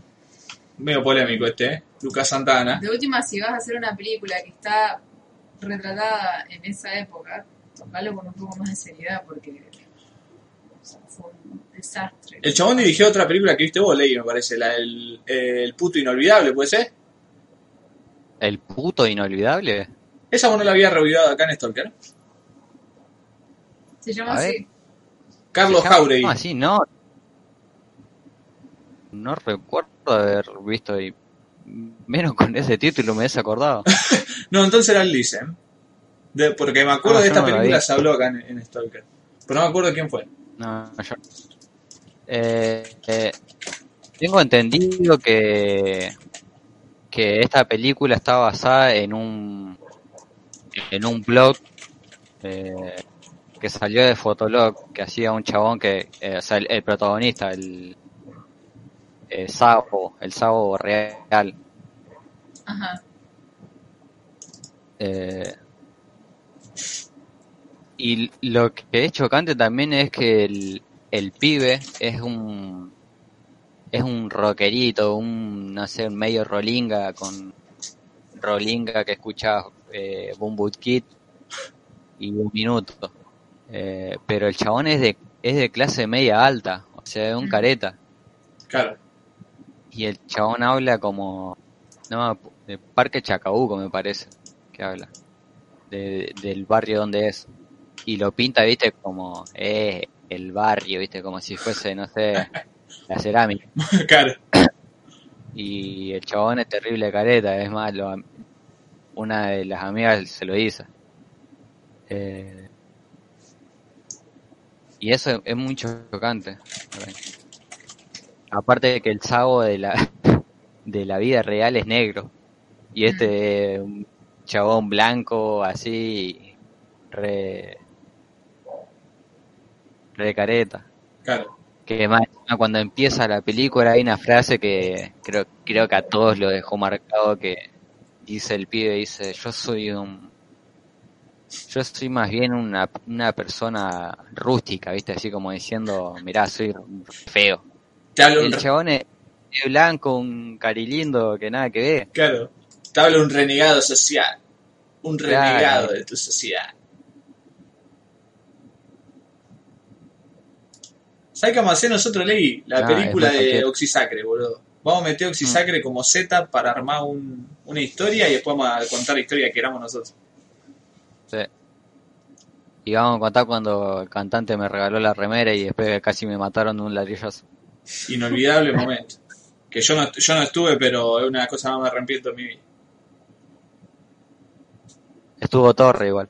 Estuvo Torre y Tosca. ¿Cómo no me hice Punky antes, Ley? Tendría que haber estado ahí. Aparte que fue en Empalme eso, una cosa así. Sí. Sí, fue en Palma. ¿Por qué armaban un recital de Empalme, boludo? Muy bien, está bien, hay que, hay que llevar la música a los barrios, que es todo el centro, boludo. Mm. Qué grande Luisito, bueno. Eh, ¿Qué otra cosa que iba a decir? Ah, la, la banda sonora. eh, yo me puse a buscar, viste, el, la banda sonora para estos temas que sonaron porque no, no había llevado la cuenta. Sé que sonó Bombo Kid, Árbol y creo que sonó un tema de, de Flema también. Y de- no sé si es porque yo la vi en el tele y, y el audio de Cine es una cagada, pero en, en el soundtrack decía como que había como 5.000 temas, boludo, de, de rock nacional y yo, yo solamente escuché dos o tres. No sé de dónde salieron todos los otros temas. Capaz metieron un tema ahí de, Mm, de The Avalanche, que era todo un remix de 14.000 temas rock nacional ahí metido, se escuchó un poquito de guitarrita cada uno. Eh, sí, y los actores son todos sacados de de no sé que son de Instagram eh, hay otros que son eh, hay una que es una escritora una chabona trans que que hace de de mujer cis sí, y, y después hay un uno, uno de los chabones que lo conozco por una novela que hacían en Telefe que era re bizarra una de Diego Torres Sí. Bueno, acá estamos viendo de la piba de lo más hegemónico hay en mi vida. Es como Sí, una la mini pi- Angelina La Jolie. piba, la, la piba es la ex de Julián Serrano. Estamos viendo la foto ahí en, en, en Google. Mirá. Bueno. Acá el, el bache dice que hace poco salió una que llama Un Rubio. que dice que esto, pero bien hecho. Que también está en Cinear. No, tendré que ver esa entonces. Eh. No, pero muy, es muy cualquiera, está, está, está muy mal, boludo, muy mal ejecutada. Bueno, entonces Memory of a Teenager, como le puso Letterboxd, eh, o Yo Adolescente, como Yo Robot, de Lucas Santa Ana, el ley no recomienda, ¿eh? Eh, Yo le puse un, le puse un 3 solamente por las buenas intenciones que tenía. Si no le hubiese puesto un 2 o un 1. Eh, posta que este episodio está muy investigativo. Está Benito Cerati en el film cantando No me verás, no me verás en el subte. ¿Qué versión? Ahí tienen un cover de, de Charlie que se va a la puta madre. Ese sí que es un tema de Charlie mejorado. Alto simp, le pone Tommy Palese. Escucha árbol, igual. Wow, this is literally me. Yo igual tengo un recuerdo con árbol que me quedó muy grabado en la memoria ¿Cuál? que mis viejos siempre ponían la radio para despertarse a la mañana, pero ponían una radio que estaba ahí en el comedor, o sea que me despertaba todo. Uf. Y un sábado a la mañana me acuerdo que estuvo como 15 son- minutos sonando así hasta que se despertaron la FM o la AM, no sé, estaban pasando justo el tema ese de Pequeños sueños, dreams. Y como que me quedó la, la melodía, creo que lo escuché esa vez nomás el tema. Dreams. Me quedó grabado para siempre. Mm. Pequeños Bueno, es de esa sueños. época encima, ese tema. Es de 2005 creo. Mirá, 2005, Fue de 2004. Y deben estar choreando todavía con todos los boludos que le llenan los Luna Park. ¿Qué, ¿Qué está haciendo Árbol? Árbol, banda.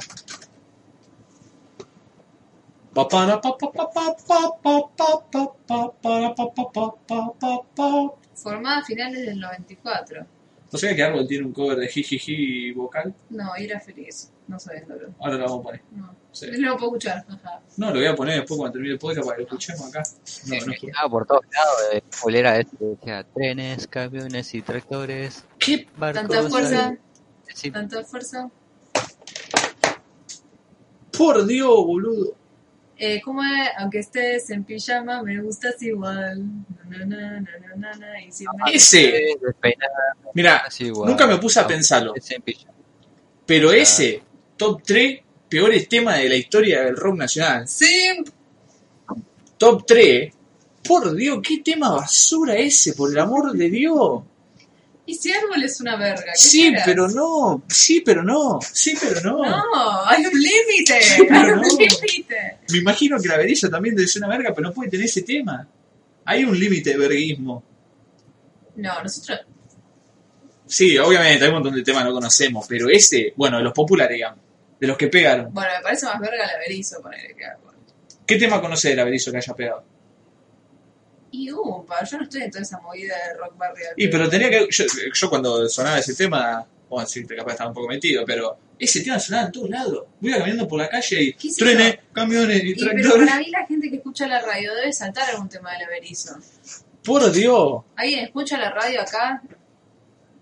Ustedes saben que a mí el trap argentino me parece una mierda, lo detesto. Pero está, Yo prefiero escuchar eso en la radio. está, pero no sé, eh, es Pink Floyd comparado con lo que con lo que nos teníamos fumar nosotros cuando éramos más pibes. Cuando te veo. Prefiero a, a la- a esa piba que la, que la bancan porque Es la canta bien, ¿no? Argentina. como si fuese mucho decir. Eh, No, ¿qué te pasa con Billie? Pero no, lo que nos teníamos que fumar nosotros, por Dios, trenes, camiones y tractores. Y ya para, había- tenían otro. Tenían otro. Sí, tema. no, el otro es un temazo. El como que es- volando Esa, por, por la la ventana. ventana y tantas cosas que quedan atrás. Ya no me duelen todas las cosas que ayer me podían molestar. Y bueno. Ese tema yo lo conocía porque estaba en el top de, C, de C- CM que veía todas las tardes. Mirá, top de CM, El Fantasma. A veces vuelvo de Catupecu Machu y en el puesto número uno, Il Divo con Regresa a mí. Ese top 3 tuvo como un mes entero ahí. Bueno, regresa ahí. Regresa Ah. a mí. Quiéreme otra vez. Borrando Ah. dolor que te me dio. Cuando te Separaste de mí. Dime que sí. Y mi vieja ahí diciéndome, no- este era uno no. que era pobre y ahora Me lleva, ¿qué te está mirando? No, boludo. este era pobre, este cantaba en la ópera, este era un, un, un can- uno que jugaba en Racing y ahora está cantando, qué sé yo, pues, y Livo era como eso, habían mezclado, Claro, un mishmash. como que cantaban bien habían metido eso, qué, qué bueno. Y bueno, y después el tema ahí No. con la guitarrita, a veces vuelvo y... Tan, tan, tan, tan, tan. Olvido todo ese frío reunido. Por Dios. Ah, pero bien que te lo sabes. Se escuchaba todo el día. ese que, ¿Cómo? el que escuchábamos, ese, el cover de Aleluya, que estaba el cortito que tenía los dientes separados. Qué buen cover ese, boludo. Ese, con el Ley nos juntábamos todas las tardes a ver el recital que tenía de los Guns N' Roses en DVD. Hacíamos eso. El mejor cover de Hallelujah es el de Rufus Wainwright. ¿Cómo te gusta el Rufus? No, pero con el Ley era, Ley, ¿vamos a pelotear a Florida? Sí, bueno, venía a las 2 ponele y de las 2 hasta las 5 estábamos viendo el recital de los Guns con uno de Ramones, uno de Green Day ponele, y a las 5 íbamos a romper los huevos. Pero siempre era mínimo ver tres veces este cover. Aleluja. Hallelujah. Uy, pasa que ahora YouTube está más contaminado que a mí. Cuando este. encontramos Rammstein, Uh, con el Ley descubrimos Rammstein por accidente. ¿Cómo? No me acuerdo que habíamos querido descargar en el ARE. Eh, estábamos descargando un- un- una película de Jackass que hicimos descargar. eso no fue con el. Screamer. No, no, no. Fue Pues- que quisimos descargar la película de Jackass y apareció Rammstein, nada que ver. Y nos descargamos un recital de, de Un recital, eh. No Pero un aparte- Me acuerdo- un recital. un recital recital de-. Del año 97 en No. el Coliseo de Berlín. Claro, el recital, un recital histórico de Rammstein en Berlín. Mm. Eh, y ahí, bueno, nació uno de los memes más fuertes de nuestra vida con el Ley, que es el tecladista de Rammstein tocando. Mira, vamos a buscarlo, Ley, vamos a buscar todo esto, esto, esto- vamos a compartir nuestro, nuestras memorias con la gente, capaz que, que alguien, alguien conecta algo. Estoy ver podemos hacer sonidito nosotros.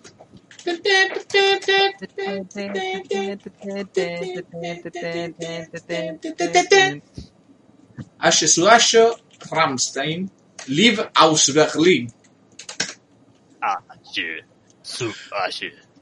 Asche. Con el Ley, estuvimos, ¿cuánto Ley? Dos años y medio tentado con esto. Eh, Dos años y medio estuvimos internados de la risa, no sabían cómo hacer para frenar, pero no podíamos parar de reírnos, porque teníamos encima un compañero de la escuela que era muy verdad que todos parecido. los días un extracto y sacábamos cosas nuevas, boludo. Claro, Que decíamos, es nos verdad. juntábamos, nos juntábamos y al otro día dice, no, pará, encontré esta parte, la tenés que ver y así todos los días. Era una investigación de shitposteo dentro del recital de Rammstein. Stalker investiga. Viste que siempre nos reíamos este tecladista, bueno, mirá el bajista en este tema. Y había uno, ram- uno ahí ranciando. Rameteando. Mirá, en este momento saca una chota de, de plástico y se pega en la nuca, qué sé yo. Y era como que cada vez que... que tiene unos rayos pegados con cinta y la otra. Y vimos esto por primera vez.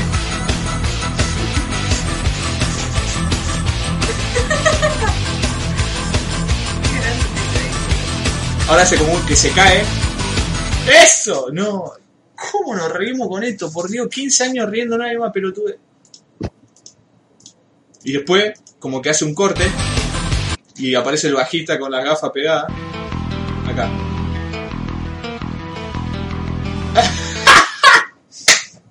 Nada, nada, este recital cómo nos cambió la vida, boludo. Y lo descargamos. Y e- el meme ese murió cuando cuando yo posta le hice un, un cover con, con los integrantes de historias viejas. Una vez. ¿Para el Lee está hablando? Sí, ¿bueno escuchar? No. Oh. Salí y volví atrás. Una vez fuimos a un. eh, mi amigo Pastel, al que le mando un abrazo, esté donde esté, tenía una banda en la escuela llamada Historias Viejas, que era una banda rolinga. Y una vez lo llegué al Ley y al Rasta engañado a un, a un ensayo. Y en el ensayo el Ley cantó este tema, Aye su. Y ahí nos dimos cuenta que Rammstein. eh, después descubrimos que Rammstein era una banda re importante y que tenía un montón de fanáticos, pero para nosotros siempre fue este recital. y bueno, siempre veíamos este cover también. Era analizar ese recital y ver este cover. Y el, el que dice el ley, este chabón que tiene los dientes separados. how to shoot somebody who you. Pero bueno, vean este recital de Rati que se van a acabar mucho de risa. En ver, fin, árbol, alta ¿puedes, planta. ¿puedes hablar así, no sé te escucho? Otra cosa que hacíamos también era investigar sobre qué personajes de la historia de la música aparecían en el video eh, Window in the Sky de, de YouTube. Sí, estuvimos por dos años pensando que Franz Zappa era Charlie García. Sí. Never forget. Este es Charlie, mirá Charlie en un, un video de YouTube, increíble, Argentina, vamos, qué sé yo. Era Franz Zappa. verga. Eh, es verdad. Hoy día me parece que podría nombrar muchísima gente de ese video, Leggy, ahora que estoy más grande. Sí, Pero sí, yo también. me acuerdo que habíamos sacado muy poco, habíamos sacado los Ramones, Bowie, Sex Pistol, eh, creo los de Kennedy. O sea, la banda, claro, la banda que habíamos hecho una mezcla entre las bandas que escuchaba Leggy y las que escuchaba yo y sacamos un poco ahí. Mm. Pero pone de Franz Zappa no conocíamos, para nosotros era Charlie.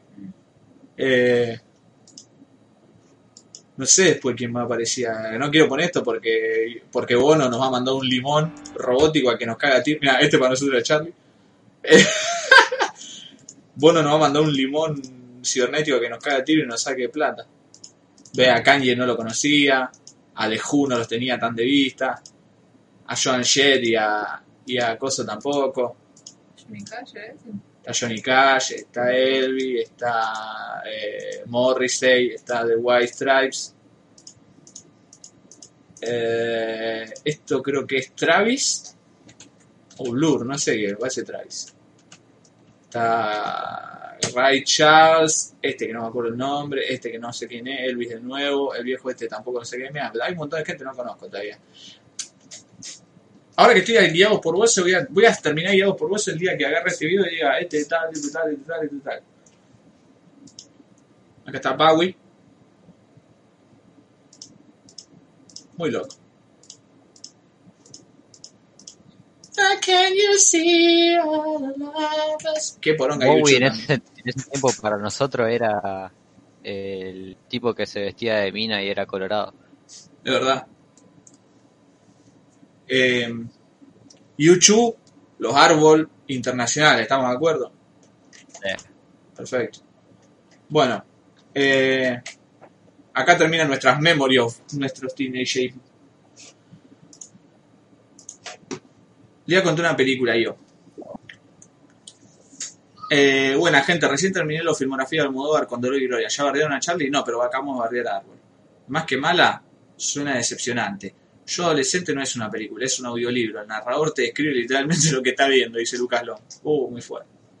Estoy muy emocionado. El coqui de los cebollitas de Diego Ricardo, la última persona en nacer en Children of Men. Sei, Ley sos mi todo. Eh, yo vi el rubio, papá, esto ya lo vimos. Los comentarios de la peli, jaja. Eh, Fotolog. No me nombra Fotolog, acá me pongo loco. Pongo a bailar a Flover. Eh, que venga la matanza, que se lo comen crudo antes que se pizza General Paz. Ser un sobreviviente de Cromañón es como ser un rockstar. Por favor, cuenten qué pasó con el violero original y qué es de la vida de Manuel el seductor. Era Martín el seductor, pero me gusta el merch que hiciste ahí entre Martín el seductor y Manuel más. La imagen de Cody Banks al lado de yo adolescente. Yo adolescente me hace acordar a Yo Cumbio. Oh, por Dios. Voy a dejar. Árbol es la banda nostálgica para los que crecimos en los 2000. Cada vez que recuerdo esa época sueña pequeño sueño el fantasma de mi cabeza. Poné jijiji de árbol, no, por Dios. El mejor juego de la historia dice el mache. Ya si el mache dice eso, sabés de qué se trata. La del fantasma de árbol, esa no está, no es tan mala, pero es remil porteña y es muy genérica. Dijeron que la película papá papá. ¿Qué es simp? Simp es como. Eh, Los chabones pollerudos con minas que no son sus parejas. ahí va. Imagínense que la, que la Vicky no fuese mi novia y yo estuviese. que no es mi novia. Somos amigos. Somos amigos, nada más que yo la estoy simpiando. La traigo acá a mi podcast. Eh, ¿querés, querés que te traiga, que te compre otra monster, qué sé yo, esto que lo otro. Trátenla bien, la Vicky es re buena gente, una persona hermosa, la quiero Se muchísimo. dan cuenta que sí se lo vea porque jamás hizo todo eso. Nandeska. Bakira. Nanu. Ahora que, ahora que están en la frame son, son un poco eso. Sí, pero hay, hay, hay frienzonado, ponele que no la simpean. O sea, el frienzonado con La dignidad. friendzone es una mentira. eh, sí, bueno, poner el rechazado con dignidad Mm. es rechazado y se queda en el molde. Y bueno, Y sí, porque... vamos, vamos a hacer el duelo y enamorarme de otra persona. Como una persona emocionalmente madura. Pero el simp a veces no lo hace ni enamorado, lo hace ahí medio de. "Ah, sí, capaz que si defiendo a esta mujer de alguna forma me dé bola. Es como un nice guy. Pasa que, pasa que en la friendzone pasa mucho el tema de que eh, una, una de las personas eh, está esperando todo el tiempo que la otra persona lo, lo encare primero. Y cuando esa, esa otra persona se cansa de, o sea, uno interpreta que se cansa de esperar de que, de que uno tome la iniciativa y se va con otro, el friccionado se, se siente decepcionado. No sé por qué si nu- nunca dijo nada. Claro, ¿Cómo llegas a ese punto? no sé, esas son cuestiones muy complejas para un viernes a la noche eh, hablando de Ramstein y el recital de Federico. De Federico. Acá Karen dice: Y el libro es re emocionante para las madres. ¿Sabes lo que le gustaba a mi hija? Eh, Pastor Serrat y Arjona son lo mismo. Uh, muy, muy, muy fuerte pregunta, ¿eh? ¿Serrat es mejor? Definitivamente no. No. Sé si son lo mismo, pero Serrat no es mejor que nada. El único buen tema de Catupecu es Magia Veneno. No, prefiero 10.000 veces la guitarrista que Magia Veneno. No. El mejor tema de Catupecu es el cover de Masacre. Hora y media Acá, casi. si tiene que escuchar algo de Catupecu, el mejor disco para mí es Cos. Cuentos decapitados. Mm. Ese sí tiene un par de temas. ¿Viste My Immortal? Está todo muy nostálgico. Eh, ¿Qué? ¿Apareció acá en YouTube? El ¿Por qué? fanfic. No, me parece que hice My Immortal por el tema de Evanescence, que el otro día lo estuvimos Sí. escuchando. El otro día sí, tuvimos un momento nostálgico nosotros de nuestra adolescencia. Y estábamos ahí escuchando todos temones de principio de 2000. ¿Cómo, cómo arranca de My Immortal? No, esa es la otra. No, ese, ese Wake Me Up. Ah. Hablando My de Mortal Kombat, el otro día vi una película de. No, ¿cuál? Me olvidé.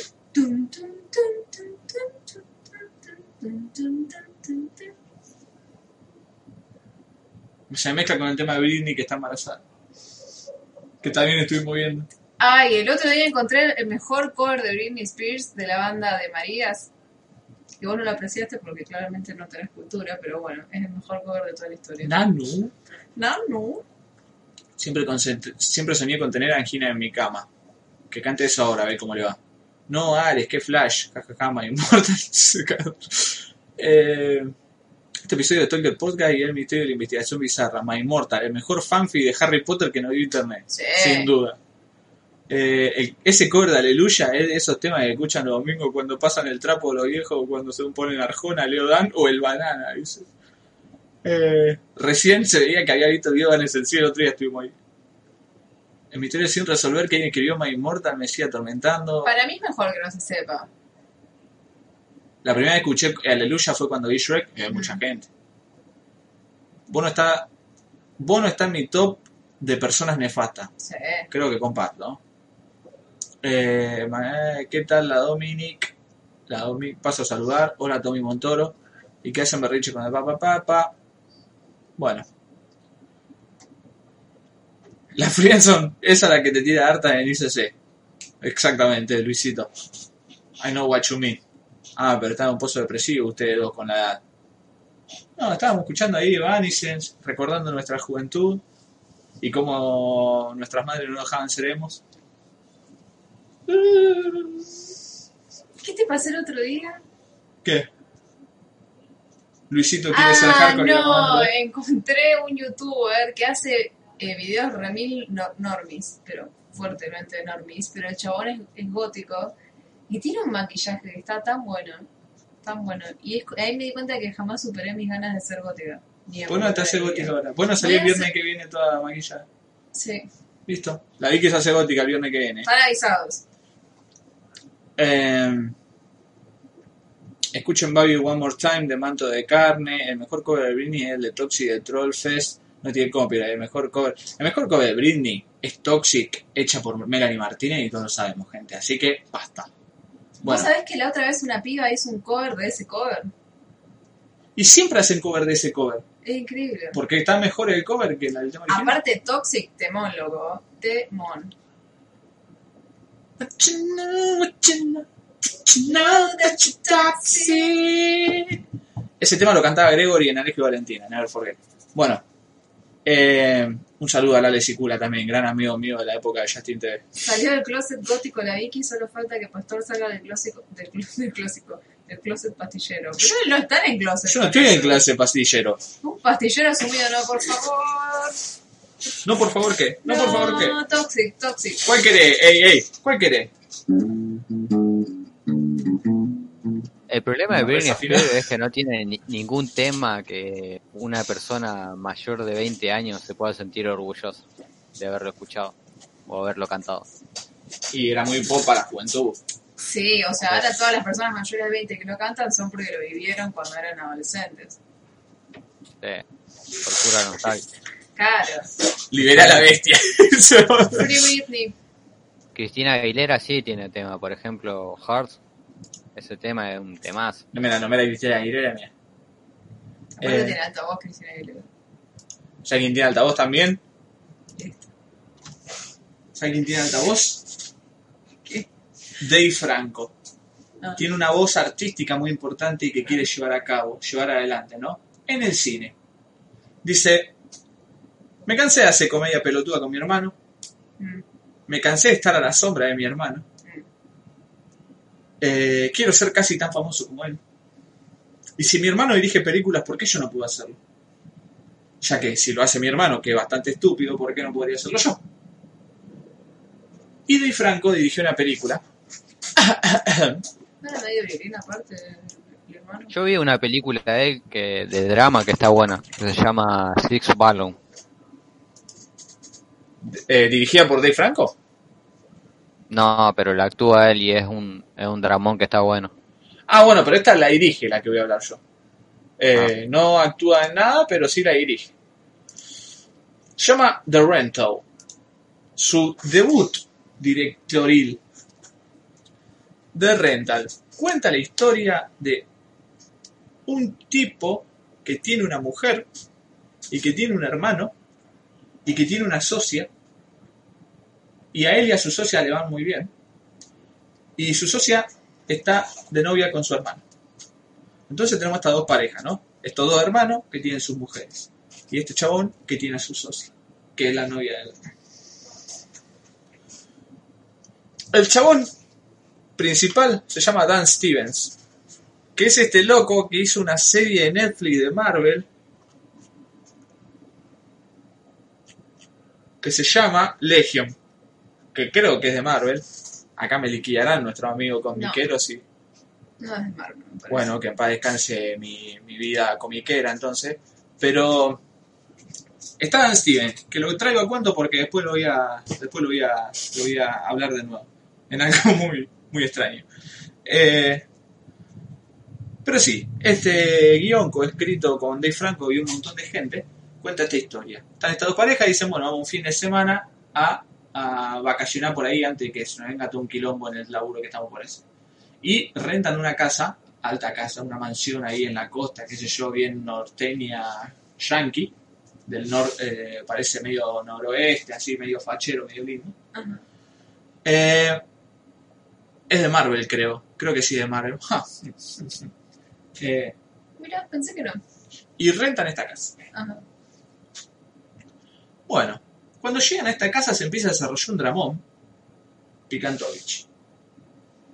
De que el hermano de él era medio violento, cómo puede ser que su socia esté con él, que es una crack inteligente, es CEO de este coso, qué sé yo, y está con este quemado. Eh, que él y la mujer se llevan bien, viste, pero hay ahí alguna historia del pasado y esto que el otro, y empieza a ver droga, empieza a ver alcohol, qué sé yo, y unas boludeces así. Oh my. Cuando llegan a la casa, previo a todo esto, se encuentran con el. eh, con el.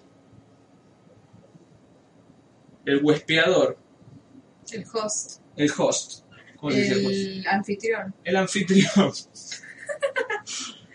El El- dueño de la casa. El dueño de la casa.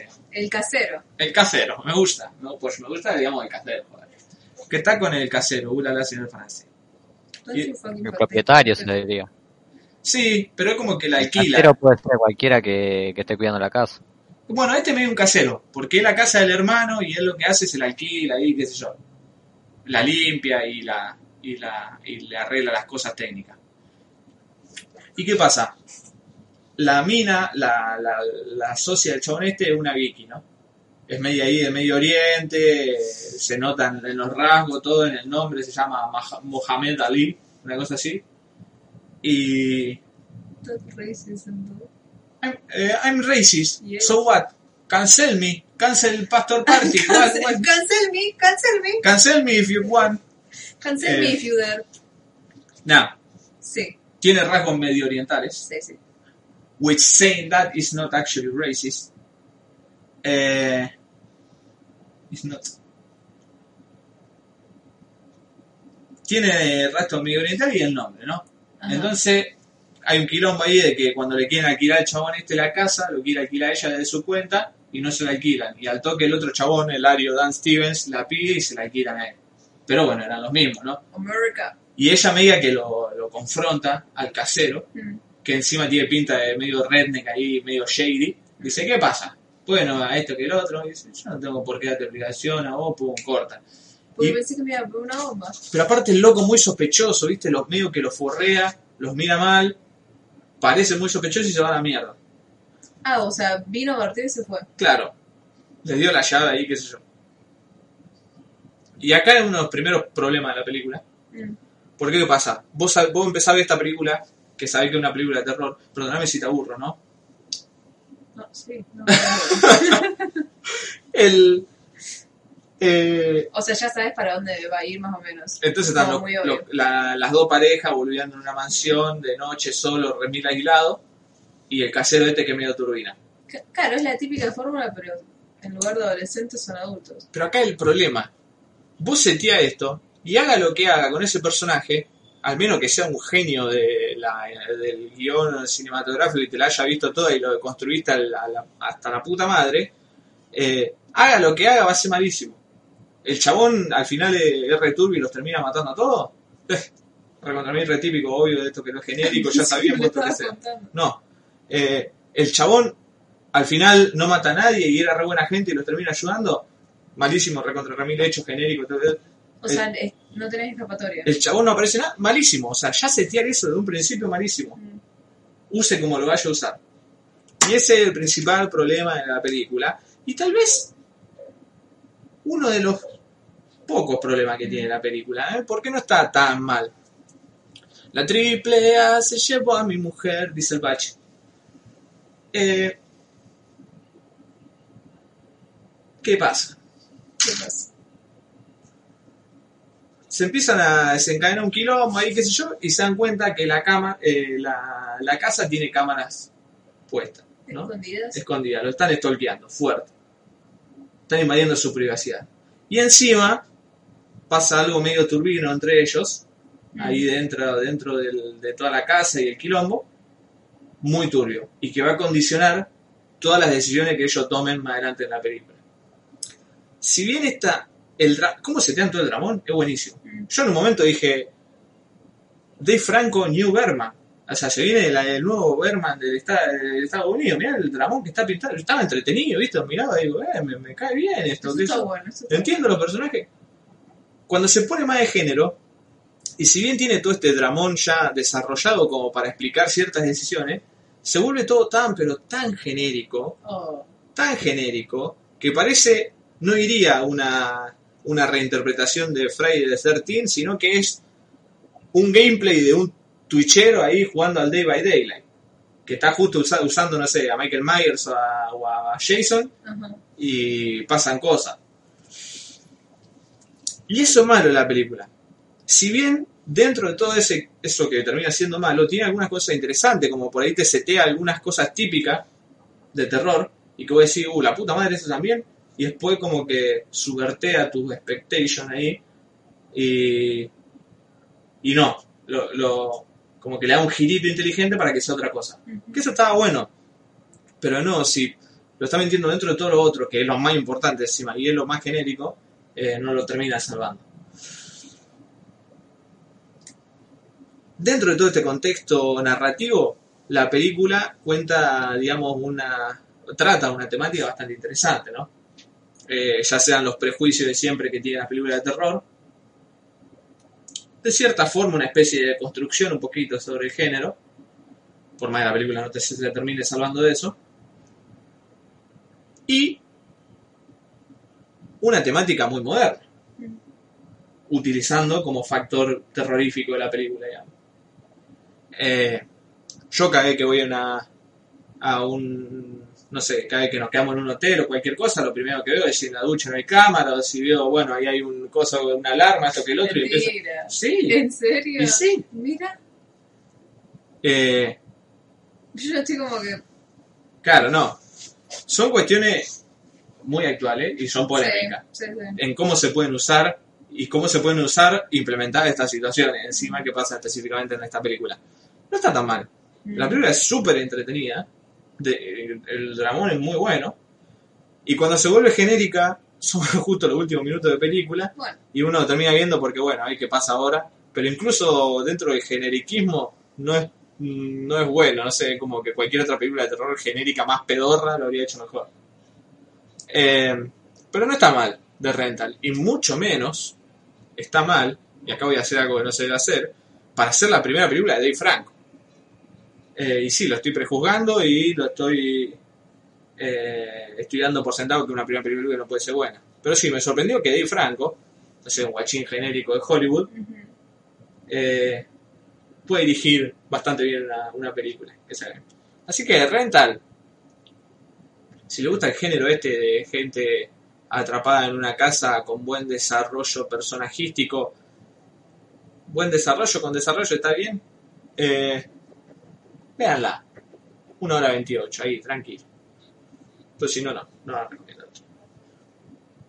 No vi el video de Carlita esta semana, no sé si habla esta película o no. Eh, no sé, no lo vi. No, Sí. no lo habla. Bien. Sé que la Carlita australiana habla de esta película. Se Ah, me mezcla. sí. Sí. Ah, Pasa que la Carlita australiana, Spooky Astronauts, eh, habla de todas las películas de esa de la hija de puta. ah, sí. Sí, Mira. es como que se ve que una. Bueno, es una Carlita que vive de hacer. Claro. Entonces, como que puede ser una Carlita por tres. claro. Pero. No está mal, ¿eh? Véanle o no. Eh, ah, y rápido así les digo que yo vi con el chabón este Dan Stevens haciendo de ruso que canta una especie de pop mezclado con ópera eh, en una película de Will Ferrell. Sí. ¿Se llama el chabón? ¿Qué es esta? Festival de la canción de Eurovision, la historia de Fire Saga. Will Ferrell. Will Farrell. Will Ferrell. Esta película la, la habló Marco Zurita en el podcast de Pink Moon. Y, Se retrasaba con los y yo dije. yo digo, ¿cómo- ¿por qué está hablando de esto? Y, y se ve que el loco estuvo investigando Eurovision. Mm. Eh, porque también habló después de un paper de Eurovision, todo, de cómo los países eran más felices si ganaban Eu- Eu- Eurovision o no, como que la canción tenía una especie de zeitgeist ahí en el, en el país. Eh, o, era, o era producto de eso. Y, y siempre me interesó porque yo hace poco conocí, yo eh, no conocía el, Festival de San Remo, por ejemplo. O sea, no sabía la importancia que tenía el Festival de San Remo. Eh, dije, la verdad, yo no estoy tan al tanto de todos esos festivales de, de, de Europa. Eurovision sí lo conocía por otras pelotudeces que hablábamos el otro día, de, de- de todos los todos los arios esos genéricos con aluminio arriba de un escenario haciendo quilombo y explosión y luces. Y esa, digamos, esa parodia de, de, de todo ese escenario, de toda esa, esa eh, no cultura, digamos, de toda esa parafernalia, es lo que hace graciosa esta película. Que una película comedia genérica yankee, bastante berreta incluso, pero que toda la representación que hace de esa pelotudez a mí me causó mucha gracia. De los personajes súper estereotípicos, como de, de que de la nada se ponen a cantar, la exuberancia de toda la plata que gastan, qué sé yo. Eh, este Will Ferrell, creo que no lo vi en muchas películas, pero nunca me pareció muy gracioso. Pero las cosas que... eh, pero las cosas que termina parodiando y las que parodia mejor, principalmente son el desarrollo de los personajes, como el estereotipo de los personajes, eh, eh, son muy graciosos. Me causaron mucha gracia. Y en ese sentido me terminé cagando de risa. Eh, pero después Sí. sí, bastante pelotudo. Yo, cuando me dijiste que la estabas viendo, googleé el trailer, pues yo what the fuck, ¿por qué está viendo esto? Y sí, es, es medio cualquiera, pero después bajé los comentarios y estaban todos como que pensé que esta película iba a ser una mierda, pero al final me terminó gustando y había un montón de eso. Y después también había comentarios de europeos cagándose de risa porque post estaban bien hechos. Claro, eso es lo gracioso. Tipo, sí, es así Eurovision. Claro. Eh, y como que decían, así lo debe ver un, un yankee, digamos. Claro. Pero bueno, yo digo, bueno, vamos a ver un poquito de Eurovision. A ver, vamos a instruirnos más. Eh, y no sé, tiene chistes después que son así re boludo de películas yankee, pero que son graciosos, como que el padre de él es Pierce Brosnan y está remil My Beautiful Father. My Beautiful Fire, pero está re contra remil requete fachero en la película, como un viejo así zarpado. Y es lindo. No, pero Está tuneado. está tuneado. Parece un viejo más lindo todavía. ¿Por qué? Porque tiene barba. No sé, a mí me parece mucho más fachero así que el Jane Bond, digamos. Y porque está bien Silver Fox. Y a ver. Y como que, no sé, todas las, todos los pibes del pueblo son hijos de él, una cosa así, ¿viste? Eh, a Victoria, no objetivices al viejo. ¿Qué no? Cancel culture. Urchur. Culture. Y bueno, está la querida Rachel McAdams también. No sé quién hace la voz de Rachel McAdams, pero canta una canta muy loco, ¿eh? Eso también, como que Rachel McAdams tenga una mina que canta remil bien haciendo la voz y que Will Farrell canta a él metido ahí cualquiera. Eh, escuché unas críticas falsas. Pastor y Sober Party, corre la voz Twitter. Eh, cuando los Yankees hacen una película de algo que no tienen idea como Eurovision, seguro que sale algo especial. Es que yo no sé si no tienen idea. Porque ellos, esa misma pelotudez es raro. Eh, no sé, es raro, no, no sé. Puede ser. Porque Eurovision es como, como, como que es serio, como no se dan cuenta de lo patético que es todo. Mm. Y como que los yankees lo tienen como de cuenta corriente, eso, tan tan metido en esa movida de, de, de hacer el ridículo, para mí que la tienen eh, súper, que son súper conscientes de eso. Sí, bueno, la otra vez eh, que yo te pasé el video ese de Cher Sí. cantando. ¿Cómo se llama? Do You Believe? Eh, parece, parece algo salido de Eurovision. Tipo, la mina tiene una peluca toda plateada, tiene que unos eso- bailarines así en un aro a los costados, salen fuegos artificiales y, y eso es Yo, yo no puedo creer que me esté pasando esto, que justo estoy viendo una película sobre Eurovision y esto del típico estereotipo de Eurovision, y encima eh, en la película de Will Ferrell cantan ese tema. Y sí, es tema. Cuando se ponen a cantar todo, cantan ese tema, como hizo caer de risa. Alto, alto Gays también ahí, ¿eh? Pero bueno, véanla si se quieren reír un poco de toda esa boludez. Eh, Ley, ¿viste alguna? Vicky, vos, primero, ¿qué viste? Eh, vi un documental que se llama El silencio de los otros, que se trata sobre la lucha de las víctimas del régimen de Franco por conseguir eh, justicia. Ah, ya sé dónde la saqué. Esa la recomendó la waifu de Arino justo esta semana. Mm, puede ser. ¿Salió en Netflix? Sí, Mm. sí, la vi en Netflix. Eh, que, bueno, la vi porque justo con la facultad estábamos tratando todas las instalaciones y, y cosas artísticas sobre los pibes de justicia, las cosas que hicieron las madres de Plaza de Mayo acá y en otros países también. Eh, y bueno, el documental es bastante fuerte porque la forma en la que España trata con esas cosas es tan distinto a como nosotros tratamos las cosas de la dictadura acá. Ponele, La lo- cabeza. los locos tienen una ley de amnistía que imposibilita a que todos los genocidas y toda la gente que esté involucrada le puedan hacer un juicio. O sea, no le, puede, no le pueden hacer juicio. Sí, es como una. ¿Cómo se llamaban las de la de Alfonsín. Eh, la de obediencia obligatoria, creo, y la ley del doble punto, del punto final, ley del punto final.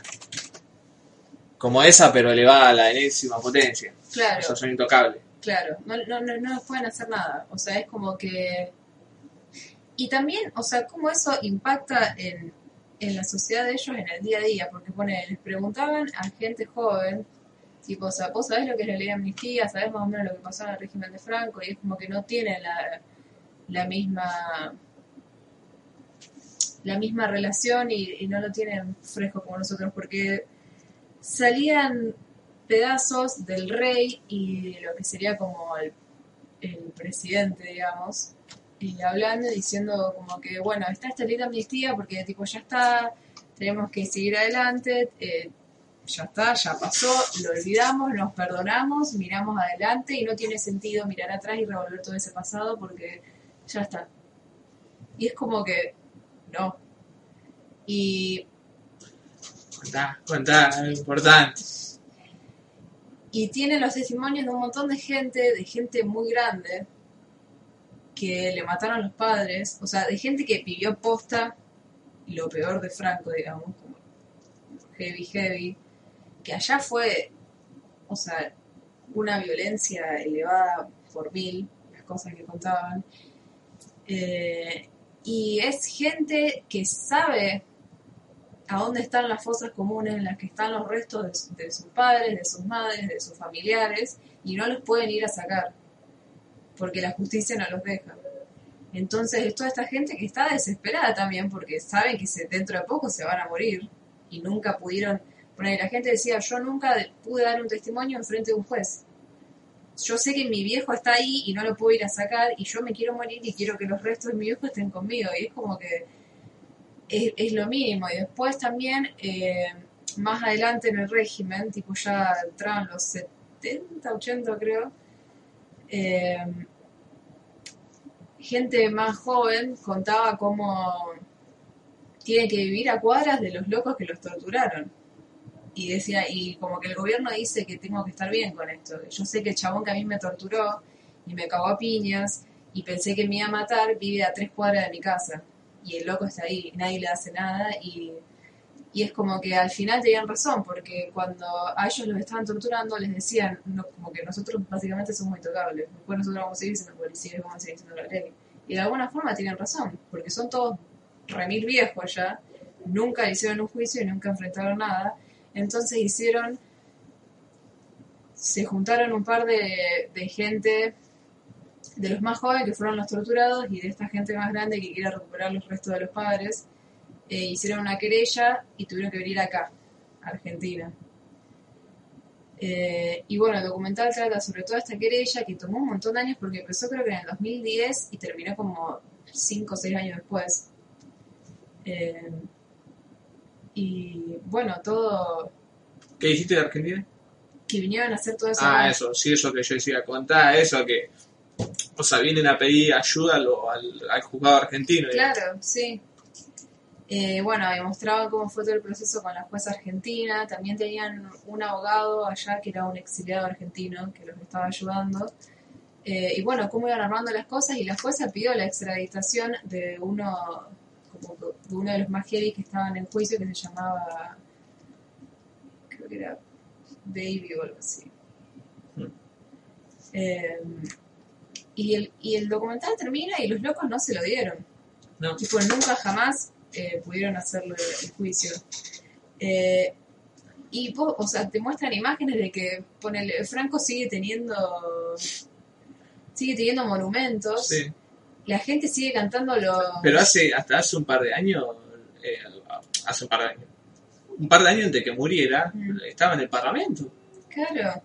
Y ponele, mostraban uno de los pocos monumentos que tienen en España por las, las víctimas de, de toda esta dictadura, que son unas estatuas que eh, están como en, en diferentes poses, eh, que son de piedras gigantes, y el, el artista dijo que tipo las puso y al otro día ya una de las estatuas tenía un agujero que le habían pegado un balazo.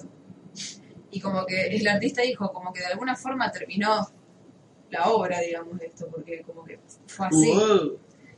Eh, pero no, es muy fuerte ver, no sé, creo que no- nosotros lo tenemos internalizado de una forma tan distinta. O sea, sí, tenés el típico facho que te lo va a defender, pero no puedes ir cantando un, un- Videla. un himno a Franco ni tener un monumento porque te prenden fuego el país acá. No, sí, incluso, o sea, acá eh, hay algo que hay que decir la verdad. Eh, no fueron, nada. Eh, acá, el más atrevido de todo, te llega hasta, hasta la teoría de los dos demonios. Mm, Y llega hasta ahí y ya sabe que se está poniendo a que lo recaen a piña, por ejemplo. sí, Eh, obviamente, que yo tener algún pelotudo nazi o cualquier cosa que andará diciendo pelotudeces. sí, como el documental que vimos. Claro, pero digamos de los serios, el más atrevido llega hasta ahí, ¿no? De se combatió mal el terrorismo, que ellos dicen cosas así. Eh, y sí, no sé, es como la- las- estas dos leyes que acá, acá me corregían, usando las palabras correctas.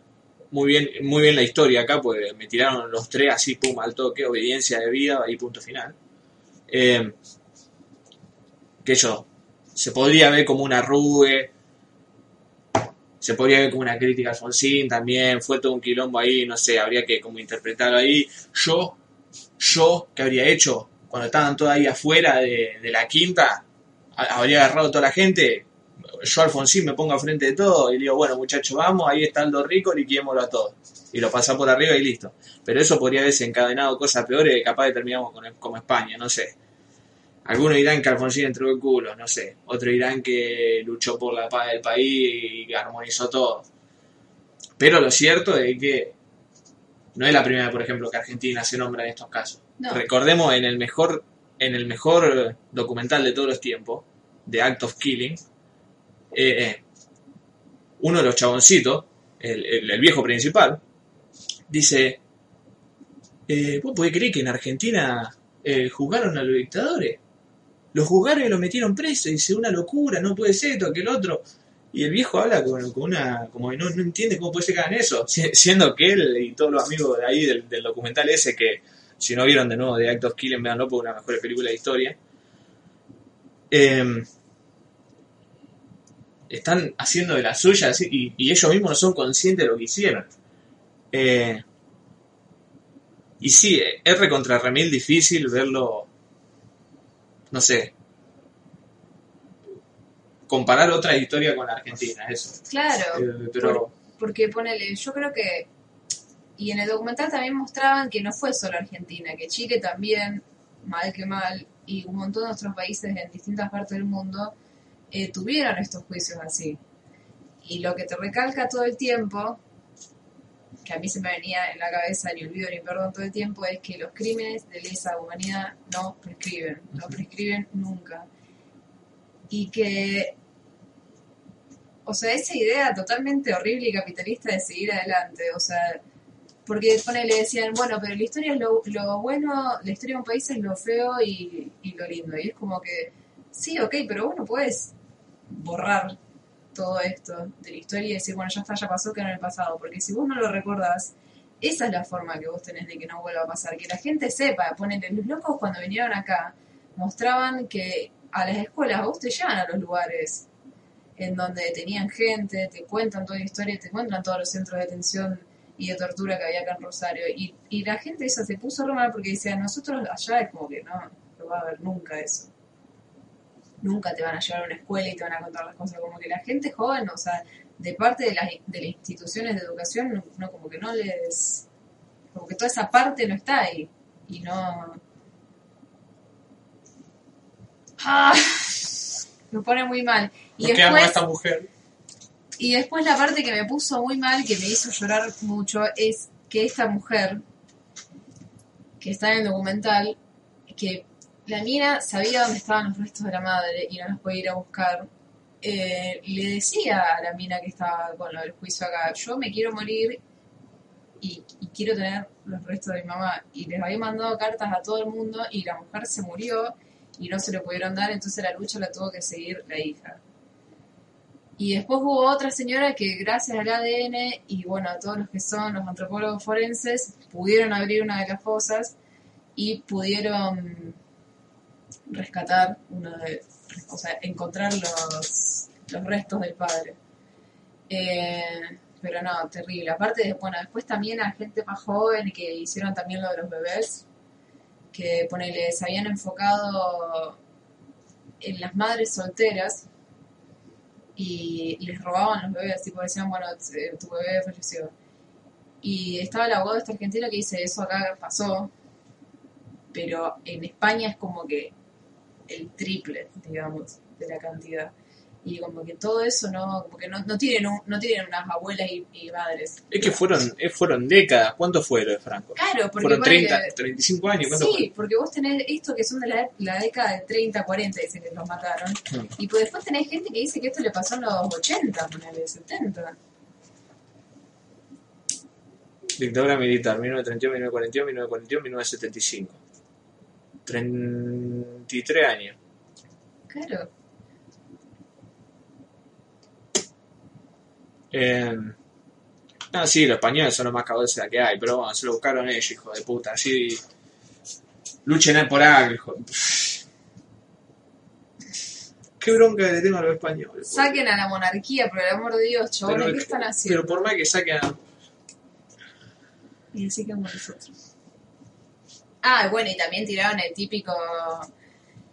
El doctor este que está involucrado con todo este robo de niños decía que al principio empezó eh, sacando y o matando a los niños de los izquierdosos porque tenían un gen rojo. Porque creía mucho en lo de la. ¿Cómo se llama? Eugen... ¿Cómo se dice eugenics en español? ¿Eugenas? ¿Eugenas? No, ¿cómo es? Lo de los genes. No sé cuál es, Vicky. Pero me hiciste acordar de un peliculón que se llama. eh,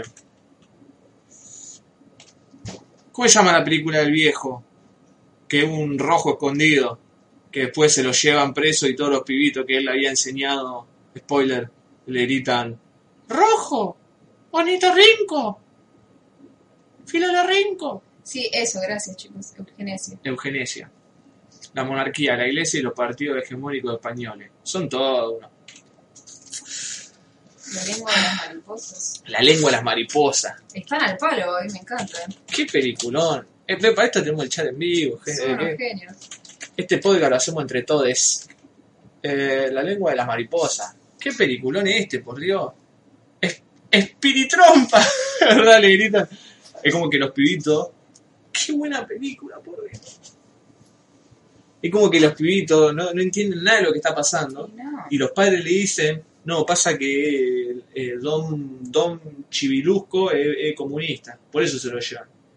Y tan, ven que todos los viejos le gritan rojo, qué sé yo, comunista, hijo de puta, y los pibitos le gritan cualquier cosa que eran las cosas que le había enseñado el viejo mismo. Y le tiraban esa, me da larga llorada.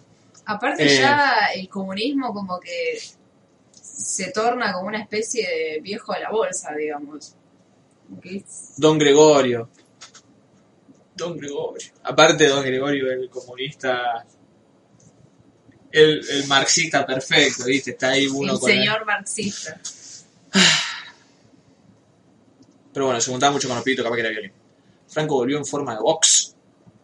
Eh, acá decía Román Diu que en los últimos años aumentó mucho la gente que banca la dictadura con todo. Pasa que en, en el gobierno de Macri fue donde más aparecieron lo, esto que yo digo, los atrevidos, que llegaban hasta ahí. Sí, Pero incluso, sea, mirá, en un gobierno de Macri, eh, y con todos los payasos de esto hablando, hasta, hasta ahí llegaban. O sea, hay una barrera impuesta, digamos, en la sociedad argentina que Y sí, acá se empezó a decir eso de no fueron 30.000, que fueron menos y que los que fueron fueron comunistas. En lo que respecta a cómo lidiamos con la dictadura, Argentina es un país realmente excepcional. Sí, es, es excepcional, sí.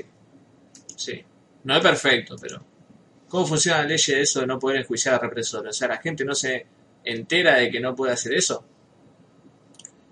Em, no lo pueden hacer, No. o sea, por, judicialmente, digamos. Claro, no, no, no le pueden abrir una causa porque está esta ley de amnistía. Sí, de hecho, o sea, la jueza le pide toda esta extraditación para poder traerlos acá y para poder eh, interrogarlos acá y España dice no. Y no, no lo dejan. El viejo ya se remil muerto. Era jodida esa época. En la época de Alfonsín la estructura militar represora estaba bastante de pie. Sí, por eso. Una, una parte edgy de mí, una parte edgy de mí dice liquidalo a, a Rico en el levantamiento ese y que si se pudre todo porque tenía más seguidores, que la- toda la gente estaba en la plaza, se pudra todo, ¿me entendés? Haya toda la mierda. Pero mi parte más adulta entiende, digamos, las medidas que se tomaron en ese momento. Eh, represores, dije, están los carapintadas, entre otros. Por eso ese, digamos, el, momento al que me refería. Represores, dije, no sé si esa palabra, que ellos son la U. Eh, lo nuestro por ahí se acerca un poco más a lo que hizo Alemania. Uh, me acordé de los juicios de Nuremberg. Nuremberg. Eh, está la escena esa con el traveling del chabón. Si Ergeni tiene la culpa, la culpa es de todo el mundo. De los yankees que le empezaron vendiendo armas a los nazis, de Churchill, de Churchill que lo que dijo que Adolf Hitler era uno de los mejores líderes del mundo. Eh, qué, qué buena película. Es polemiquísima los juicios de Nuremberg. Pero esa escena es alta escena. Eh, por el actor más que nada. Pero es muy, polémica, sí. Ojo con esa película. Pero véanla. Danilo, ¿en qué anda el canje Marcone Cecilio? Eh, es como si toda nuestra dictadura hubiesen pasado en consecutivo. Fueron a... No me voy a acordar la dictadura de Ilia, por favor. Eh, fueron la mayor potencia del mundo y ahora son unos, unos campechanos. Mira, esos españoles del momento en que le empezaron a chorear todos los recursos a Latinoamérica, ya se los estaban culeando, boludo. Así que imagínate, el único momento de altura que tuvieron fueron cuando lo invadieron los cuando lo invadieron los árabes, así que imagínate lo triste que son. Si tengo si tengo si tenemos algún oyente español, quiero que sepan, los queremos mucho, tiene un país muy hermoso. Eh, de- aparte tiene el Real Madrid, uno de los equipos más triunfadores de la historia. El equipo más triunfador de la historia del fútbol. La iglesia y los partidos hegemónicos españoles, papá, papá, eugenesia, los ingleses. ¿Qué decían acá los ingleses? Me interesa. Los españoles y irlandeses no sé qué hacen teniendo realeza, es absurdo. Obviamente que es absurdo. Trump. Peliculón, te quiero marihuana, Franco volvió en forma de box, es tremendo que en el mundo de hoy todavía hay monarquía, qué manera de llevar como niña chiquita, uh, esa película es tremenda, me mata que hasta lo insultan gritándole ateo. Ah, ¿verdad? Muy buena. buena ¡Ateo! ¡Espiritrompa! El terror rojo volvió el cuco al comunismo. Después algunos españoles se quejan de que el cine español está lleno de críticas y fran- al franquismo, o de historia del franquismo, pero es la única manera que tiene de catalizar. Claro, Y sí. Pepe Reina franquista, por suerte se fue de mi Aston Villa, no fueron Los 30.000. españoles igual, igual también tenían la ley antiterrorista que le prohibía a cualquiera eh, hablar mal del, del Estado. Por eso lo- los escorbutos también tenían una banda de quilombo Claro, caían en cana, todo por, por las letras que tenían. No Claro. solo a ellos, muchas bandas le pasaba eso. El de y Radar Clan incluso habla a veces de la censura de la música en, esa época. Eh, que la tiene más clara, si bien creo que no, tiene la edad y creo que vio mucho tiempo en Inglaterra también. El documental de Independencia Vasca se llama La pelota vasca, la piel contra la piedra. La recomiendo y se explica por qué los fajaron el año pasado cuando los catalanes querían votar. Aparte trajeron a Obama el día de la. No conozco ese documental, Larino. Acá eh, analicé en mi hilo de Twitter. Obama en el día de la memoria, no tiene sentido. Bache, me está dando para anotar, gracias, uh, dice Luisito. Churchill entra en el top de gente que hay que reivindicar como persona horrible y no líderes inteligentes. Sí. Concuerdo completamente. Y algo que yo no estaba tan consciente cuando me acuerdo hice la review del Churchill de. de. Anthony Hopkins. del de Gary Oldman. La película te lo pintaba como un crack ahí que, que ganó la Segunda Guerra Mundial. Es que hay un montón de gente que lo tiene así. Claro, y Churchill era una de las personas más nefastas de la historia. Sí. Eh, un hijo de recontra, pero remil requete puta Churchill. Y, hab- y habría que hacer una película que posta una biopic con mucha plata mostrando el hijo de remil puta que era. El Espinazo del Diablo, película en la época de Franco. Ah, esa película es hermosa. Peliculón, aparte de Espinazo del Diablo. Eh, yo me acuerdo que cuando vi La lengua de la mariposa, y siempre hago esta relación porque me quedó muy grabada, vi en la misma época El laberinto del fauno. Mm. Y es como que el laberinto del fauno muestra. Es como el otro lado, si bien es anterior eh, históricamente, digamos. eh, es posterior la película, pero es históricamente. eh, la otra cara de la lengua de las mariposas. Y me quedó grabado cómo estaban ahí. De un lado estaba el laberinto del fauno y después lo otro, es- que como te lo explicaba. Eh, bueno, en Inglaterra, él y Margaret Thatcher vota que no deberían tenerlos como héroes.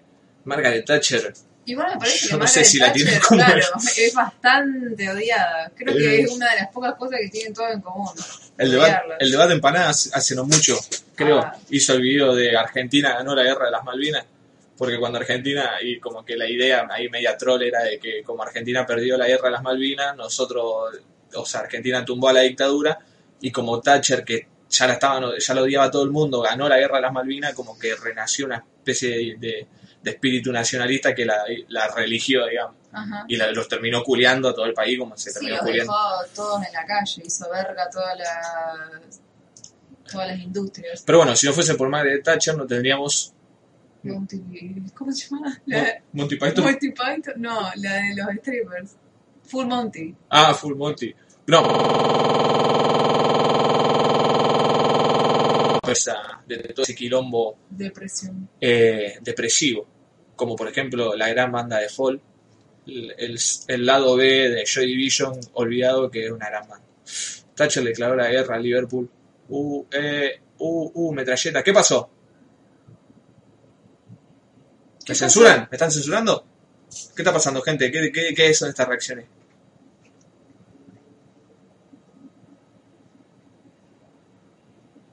Ah. Ay, me hicieron asustar, chicos. Alguien dividió por cero. Eh, Quieren censurar la verdad. No podrán con nosotros. se puede buscar el límite, la. Quieren censurar la verdad. Se colgó un ratito. Bueno, Ley, ¿vos viste alguna otra cosa? Entonces, Vicky, súper recomendás el silencio de los Sí. otros. Es fuerte y si son muy sensibles como yo van a llorar, pero está muy bueno. Y la waifu de Darino, la señorita Fernanda, no me acuerdo cuánto, de la Roger Cosa Mexicana, de Letras Libres, también la súper recomendó en su canal. Eh, Ley, ¿qué otra cosa viste vos? Vi otra, una película que se llama, no sé cómo se pronuncia, eh, Baby T creo que se pronuncia. ¿Cómo se llama? Baby T, ¿Baby? T, todo junto, o sea, T. Ah, E, Baby T, sí. Feet. Feet. ¿Diente bebé? Baby Teeth, acá está Ley. Ah, la que estaba en Raro VG hace poco. Sí, la protagonista la colorada de coso de de ¿cómo se llama? Little Woman. Eh, ¿De Beer Woman? Sí. La hermana más chica. A ver. Elisa Scanlon, esta. Mm. No lo ubico. Es la que muere. Holy shit. Esta- Ah, es vez de Mujercitas. La, enfermi... la que estaba enferma. Enfermitas. Enfermita. Mira que lindo que está Timothy. Bueno, Eh, sí, leí. es una película australiana. Yo, pe- yo pensé que era una película yankee. Hmm. Eh, algo que nada que ver con la película, pero yo. eh, o sea, yo distingo el, el acento de, de los yankees con el de los ingleses. Es medio difícil. Después, todos los, todos los otros acentos, para mí son cualquier cosa. O sea, no, pueden ser como yankee. No, ingleses no pueden ser, porque los ingleses son muy particulares, pero Mm. para mí pasan como cualquier otro inglés. Claro, uno puede diferenciar australiano, digamos, de otro, del acento inglés. Sí, por eso me preguntaba cómo, cómo hizo esta piba para ser mujercita si es australiana. Me, me enteré en la película esta que es australiana. Y los copian, pero sí, aparte el australiano por ahí es como medio potatoes y no tan potatoes. como- Tiene como un chavo, Tiene, me tiene, parece. tiene un acento igual. Sí, sí, reconocible. Aparte que los australianos tienen mucha mucha ascendencia asiática también. Que eso es medio raro. ¿Sí? Sí. How come? Hay una banda australiana que, que son cosos, hijos de asiáticos. Ah, sí, sí, sí, sí, sí. Pensé que en el, que en el idioma, digamos. Sí. Mm. Ah, eh, pero digo por eso. Digo, ahí puede haber una mezcla que por la que me pueda eh, guiar algo del, del acento que cambia. Eh, Pero no, no, no lo puedo distinguir. No, Así no que- creo. Para mí era que eran lo- los ingleses de clase B que mandaron a la isla ahí a que se caen muriendo y terminaron viviendo y creando su propia cultura, digamos, y que eran- lo deformaron a su gusto. Sí. Pero sí, me hiciste acordar que hay un montón de jugadores del Dota que yo pensaba que eran coreanos y eran australianos. Sí, sí, sí. Eh, Bien, leí. Bueno, Baby Teeth. la, la película esta es de una chica que se llama Mila, Sí. Que está atravesando un cáncer Uf. y conoce a un a un pibe en, el andén de, de la estación de tren. De una manera muy muy cualquiera. Y como que la aborda viste ahí como que la quiere eh, que la, la quiere como que encarar o sé como que ah mira esto es una pibita y hace una, una jugarreta para para sacar algo de, de guita. Eh, y se termina siendo un toque amigo de la, de la piba. Eh, porque la, la piba es como que lo ve al pibe este y se enamora, vamos a decirlo así, en seco. Se enamora Ah. del pibe porque... No, no sé por qué, pero calculo yo que porque lo ve medio ¿Por qué hermoso, Ley? ¿Por qué te, Oh, va a enamorar, boludo? Mira que este chabón. No, pasa que lo, para mí como que lo ve muy... Chabón muy... Iba a decir libertario. Muy liberado, así, onda en la suya. Sí, sí, Claro. sí. Claro. Y como que eso lo cautiva a la, a la piba. Claro. Y resulta que el chabón este es un, un remil falopero. Y, Uf. y lo- los padres eh, están como medio en crisis. No, no en crisis, eh, va, sí, entre, entre ellos también, pero no, no por problemas matrimoniales, sino a partir de, Lo que está pasando a la hija. de lo que le está pasando a la hija. Claro. Y por problemas de salud de la madre también, o sea que la madre toma pastillas, no sé por qué, no, no recuerdo por qué, por qué las toma, Pero un problema psicológico de la madre, que calculo que es eh, por el tema de la hija también. Y la piba como que se empieza a dar cuenta que el que el pibe este es como medio cualquiera y lo lleva a la casa eh, lo, lo presenta con los padres viste como que los padres eh, buena onda viste como que bueno un amigo que trae la hija Trajiste terrible rocho acá, pero. Vamos a darle para adelante. pero bueno vos tenés cáncer no te aparece nada no no en presencia del pibe por, por lo menos y después viste los padres este como que ponen una barrera entre entre el pibe y la piba esta y bueno se van se van metiendo como más más personas en la en la situación como por ejemplo la la vecina de Mila que tiene un perro que casualmente se llama igual que el padre el que tiene como una relación media cualquiera Ujú. padre. Eh,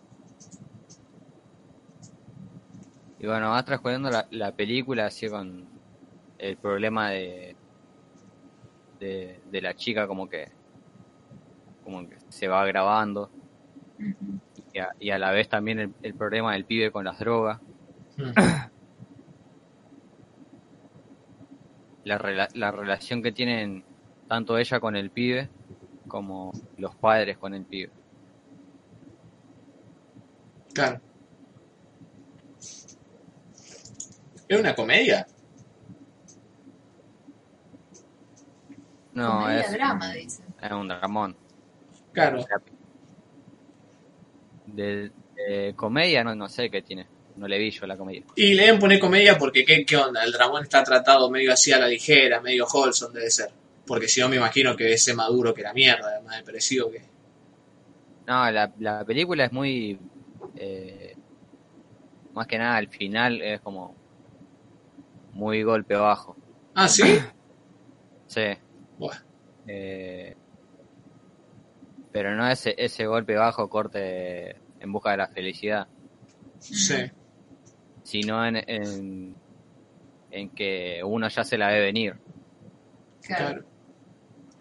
¿Cómo golpe bajo en busca de la felicidad? Eh, Ley, ¿vos no entendés? El chabón se reforzó y por más de ser negro y ser pobre y vivir en la calle, porque se reforzó y estudió, consiguió alto laburo, ¿me entendés? Y ahora le va a ir mejor en la vida. Meritocracia. Aparte, ¿cómo hace golpe bajo si Pinola se lo tatuó?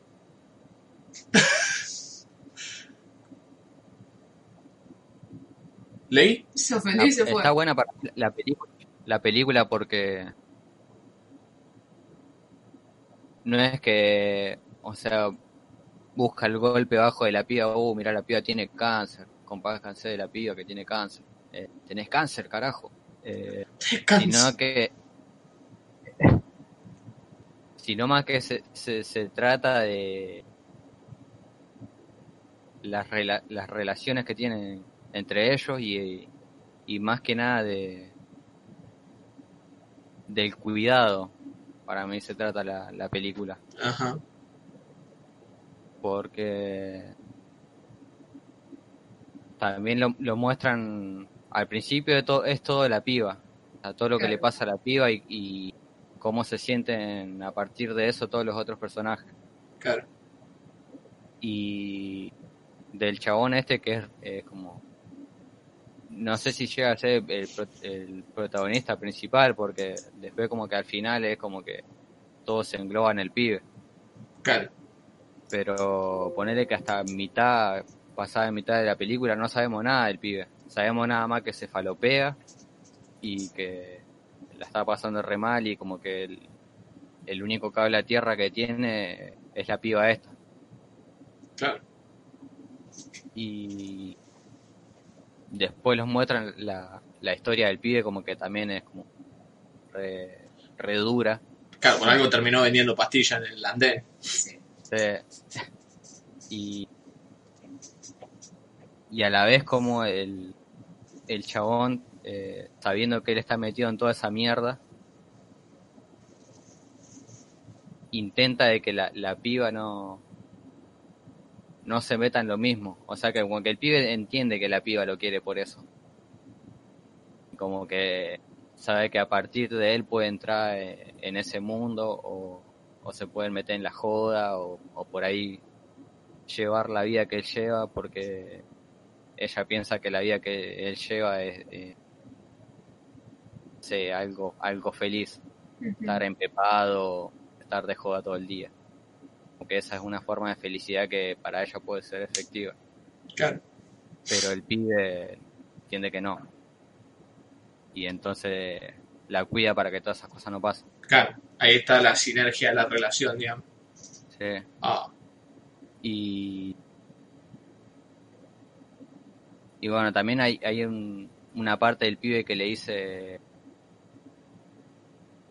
también no, no sería mejor que yo no, no forme parte de esto porque pasa también eso en la película claro. O sea, el loco. sí Claro. Está bueno eso. pero como que después los padres se dan cuenta que como que el pibe a pesar de todo le hace bien a la piba Claro. Aparte se preocupa por ella. Si no quiere Sí. que caiga lo mismo que él. Sí, pero eso al principio los padres no lo ven, por eso lo, lo rechazan. Claro. Claro. Y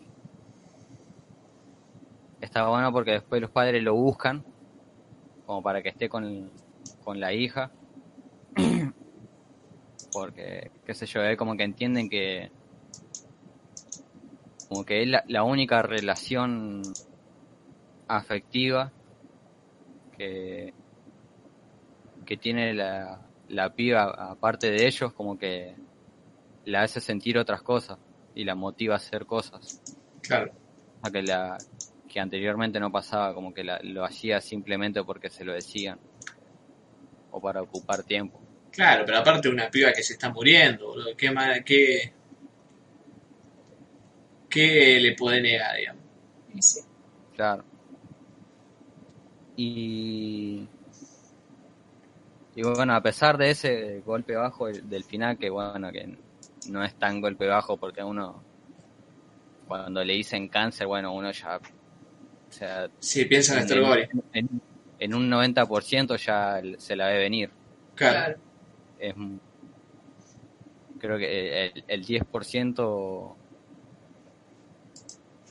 ese es eh, muy poco probable. La mayoría de los cáncer.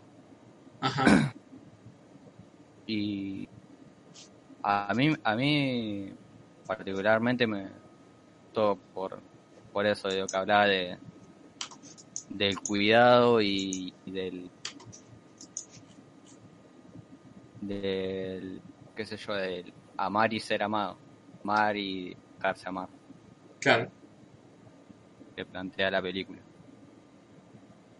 en, en esas situaciones Claro.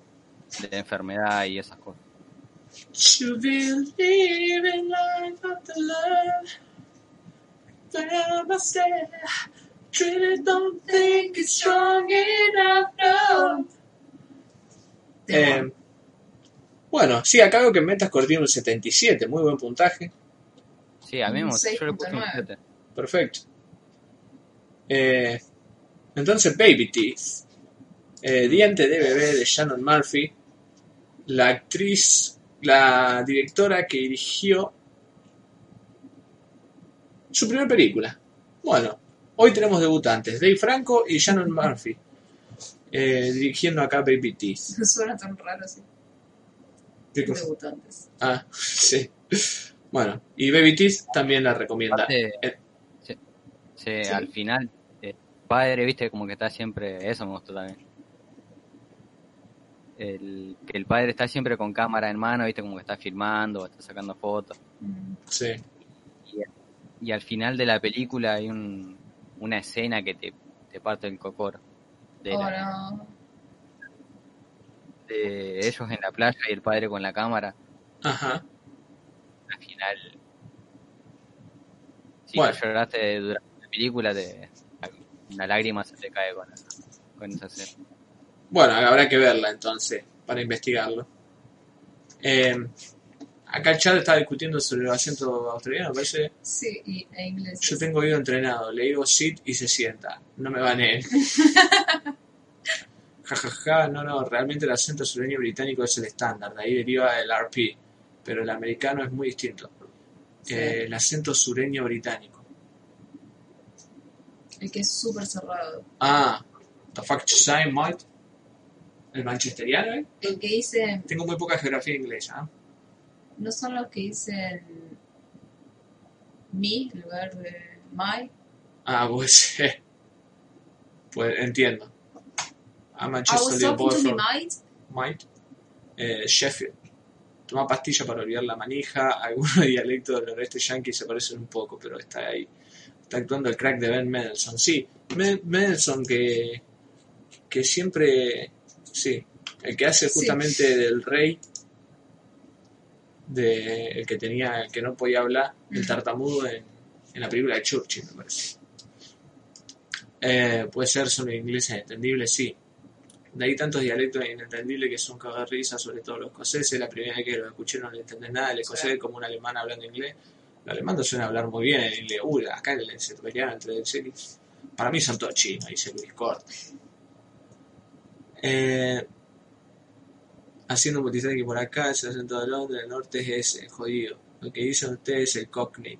Manchester es el noroeste. Ah, bueno, habrá que El investigar más. mejor acento es ese. Eh, el mejor el de Sheffield, ahí el de, el de Alex Turner cuando era joven. Ah, cuando, antes de que se quede yankee. antes que se quiera ser yankee. Bueno, yo voy a hablar de Full Metal Alchemist para cerrar. Oh my god. Eh, yo había visto la Full Metal Alchemist del 2003, no me acuerdo qué año era, y me había gustado bastante. Eh, la vi hace muchos años, creo que hace 10, por ahí. Yo tenía 16 años, Hmm, grande. Pero, ¿en qué se basa esto? ¿Por qué traigo a cuento esto? Porque ahora vi Full Metal Alchemist Brotherhood, digamos, la versión, la remasterización, pero con. Pero con el manga ya terminado, digamos que yo sabía la historia, todo. ¿Mm? Y el sentimiento general es que no me gustó mucho. Me gustaron un montón de cosas, y yo sí digo, bueno, me gustó, no me arrepiento de haberla visto. Pero sí no me gustaron un montón de cosas. Y es principalmente una apreciación súper, súper, súper subjetiva Mm. de que me di cuenta, junto platicando con mi sensei, Sí. Que también ronda mi edad, es que ya no estoy hecho para los shonen. Me di cuenta. Mm. No estoy hecho para los shonen y tiene muchísimo sentido. Y, y Attack on Titan, que me gusta tanto, no es un shonen 100%. Eh, Empieza como uno y después ya como que va para otro lado. claro. Eh, pero a que voy, que por ejemplo no puedo ver Dragon Ball Z hoy y decir, uy, qué bueno que está esto. Si Sí, darte cuenta de Dragon Ball apesta. No falta el respeto.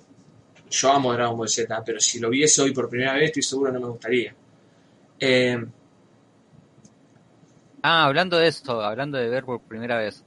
sí, Hace un par de semanas atrás, calculo que hace tres semanas o un mes, sí. vi El Rey León. ¿No había visto nunca? No, Siempre lo dije que no la vi nunca. Uh, terrible. Yo, vos me bardeabas. Y un hijo de puta. La vi y no me gustó para nada. Qué hijo de puta. Qué hijo de puta. No, cal- y calculo que si lo hubiese visto de... La vi, la vi como con la mirada de un chico de, de 6 años. Y no me gustó tampoco. Ni así. Qué hijo de Calculo, puta. Calculo que si yo la, la hubiese visto cuando era chiquito tampoco me No, el Rey León no es una cuestión de, no es una cuestión de edad, papá, sí es Shakespeare. Es una cuestión de gustos. Es una cuestión de gusto, es, cuestión de no ser un sorete, nada, tener- vos, vos sos un hijo de puta, no, no, esto es terrible. Olvídense, no. Usted se tiene que arrepentir. pareció más un musical que cualquier otra cosa. No, qué hijo de puta. Nada que temer. Bueno, eh, pero sí.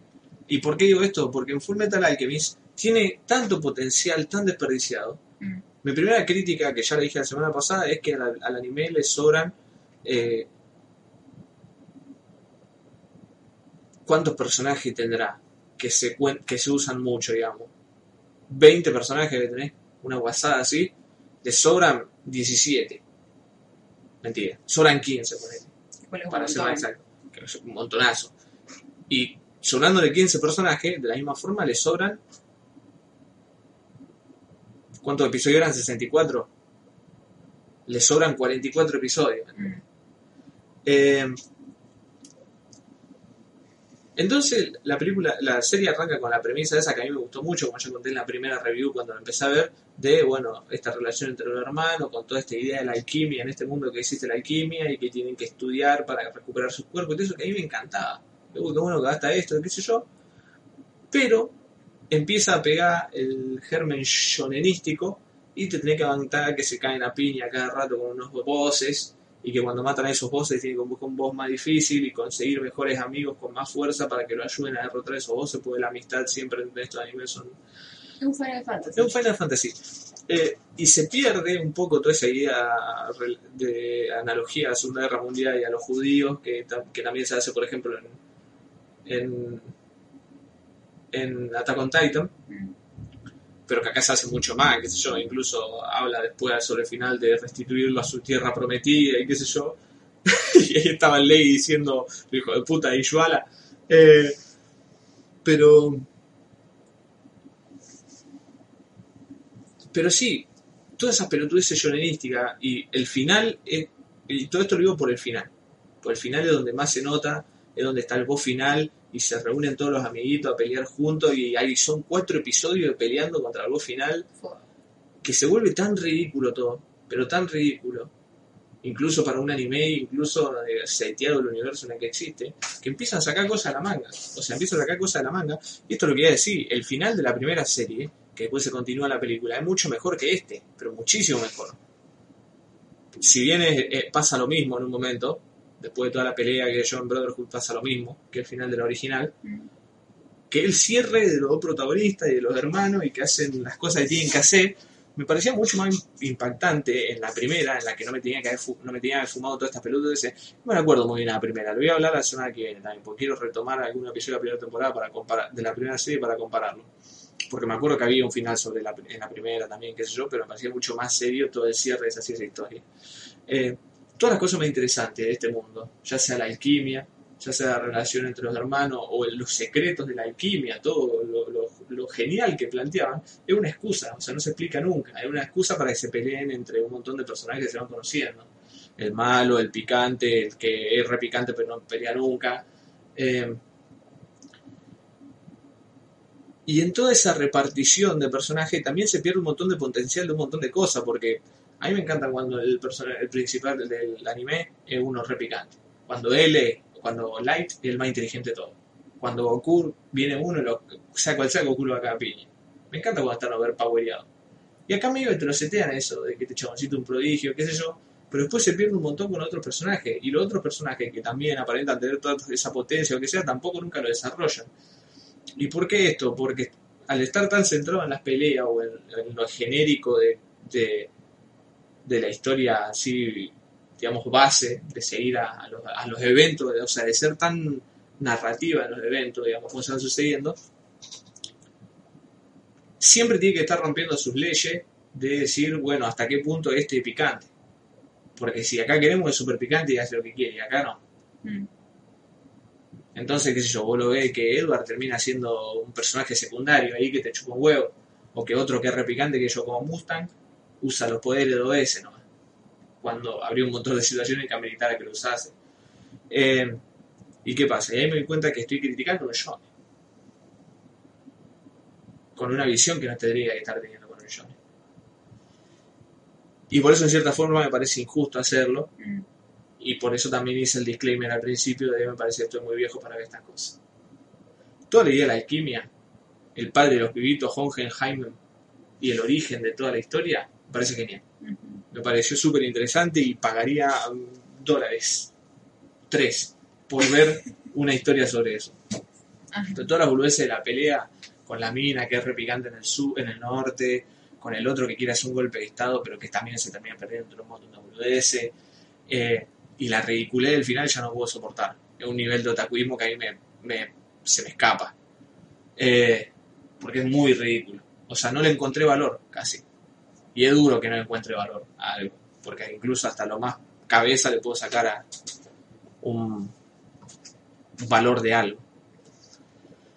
Eh, me pasó lo mismo con alquimista de metal original. Lo vi a los 17, porque Darino es alguien que me dobla casi nada. Eh, y la volví a ver al año pasado o al anterior. Por eso hateo fuerte el anime ahora. Eh, Pastor, mirate Paranoia Angel, así hacer el especial de Satoshi Kon. Hacete el favor, lo haré. Eh, vendría bien ahora que se viene el décimo aniversario de que falleció, la estación de poder, cuando cae el décimo papa papa. El final de la primera serie es una caca. El final no está tan bueno, pero ¿cómo van a decir que son 44 episodios? Usted se tiene que arrepentir que... Y estoy siendo, estoy siendo, pero muy generoso con 44. ¿no? Hay tantas cosas... Yo dejaría a Mustang para que ponga toda la trama política ahí si la quieren hacer. Y a Coso. Y a Scar por todo el tema de visual y los malos pone. Pero después de todo lo otro... Para, ¿está hablando de FMA o FMA Brotherhood? De Brotherhood. Eh, pero en la película no pelean al final contra Father. No, no, no, no. Pero yo no me refiero al final final de la primera serie que pasa en la película. Me refiero al episodio final de la serie. Que es el, el, el seteo para la película, digamos. Eh, Hay guarda que parece se enoja, guarda, jaja, arre, se cae. Nada, no terminé FM, así que no tengo ningún papel a la serie. Hohenheim. Ay, Dios mío, aunque sea un shonen, los elementos están bien presentados. Es medio denso con las peleas, pero los otros elementos me parecieron que estaban bien. Sí, a ver, dentro de shonen, no sé, eh, My Hero Academia, todos esos- shonen más... cabe- Está buena serie, está Mm. buena. O sea, incluso los personajes como están metidos y, y- un poco la idea está de sacarle protagonismo a todos, Mm. no está mal. Y está bueno para un shonen, incluso las peleas están súper animadas, y a decir, y, y si yo tuviese 15 años me rehypearía, bueno, Claro. 13 años me rehypearía. El tema es que, que no me, no me, que me chuparon un huevo absoluto y me molestaron. Y, y el final sí me parece ridículo. El final en que empiezan a hacer cualquier pelotudez, de que, uh, este tiene un homúnculo, se lo saco con la mano, lo tira al cielo, otro que hace como unas piñas. Aparte, cómo sacan leyes. Claro, pues está todo tan poco seteado que pueden inventar lo que quieran Claro, lo que quieran y lo hacen. Eh, orgullo es muy piola, returbio, papá, pa, pa. Sí, el mejor es Grid, amigo, de los buenos siempre. Pero bueno, con eso cerramos. Me parece una buena serie, pero no me terminó gustando. Y es porque parece que estoy muy viejo para los shonen. Por lo menos para este tipo de shonen. Claro.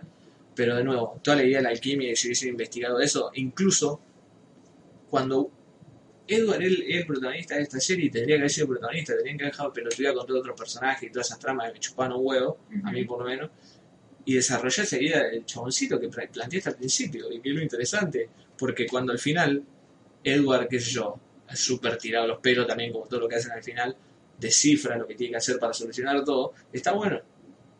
Y hay un mensaje en lo que pasa o sea, con lo que se encuentra y lo que hace, digamos, para sobre se representó y cómo, cómo le negó algo a cierto personaje de la serie y cómo se lo concede a Edward.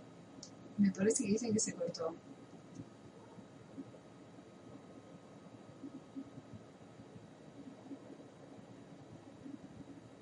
¿Se cortó? ¿Volvió? ¿Volvió? ¿No volvió? ¿Nos Ya no vamos.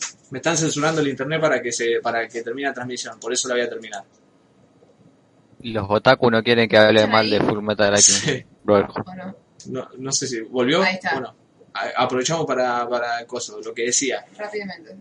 El mensaje sobre el final tiene como una la serie tiene como un mensaje final de que qué se le niega a un personaje, qué se le ofrece a Edward y lo que sea, tiene una idea. Y está bueno eso, y es lo mejor para mí, lo que se tendría que haber centrado siempre. Y eso se potencia con el personaje del padre, que no se toca para nada. Pero bueno, eh, me decepciona un poco por hablar mal de enfermedad. Sí, gente, aprovechamos para retirarnos, así pues, nos podemos despedir por lo menos. Hasta la semana que viene, muchas gracias a los que no han hecho el aguante esta noche y a los que no harán el aguante la semana que viene y los que nos dejarán comentarios y lo que sea. Muchas gracias, Ley, y nos vemos la semana que viene. Nos vemos. Perfecto. Y muchas gracias, Vicky, nos vemos la semana que viene. Bye bye. No, como Naruto. Eh, no, basta de shonen, gente. The Lovely Slice of All. Pastor Otaku, forever.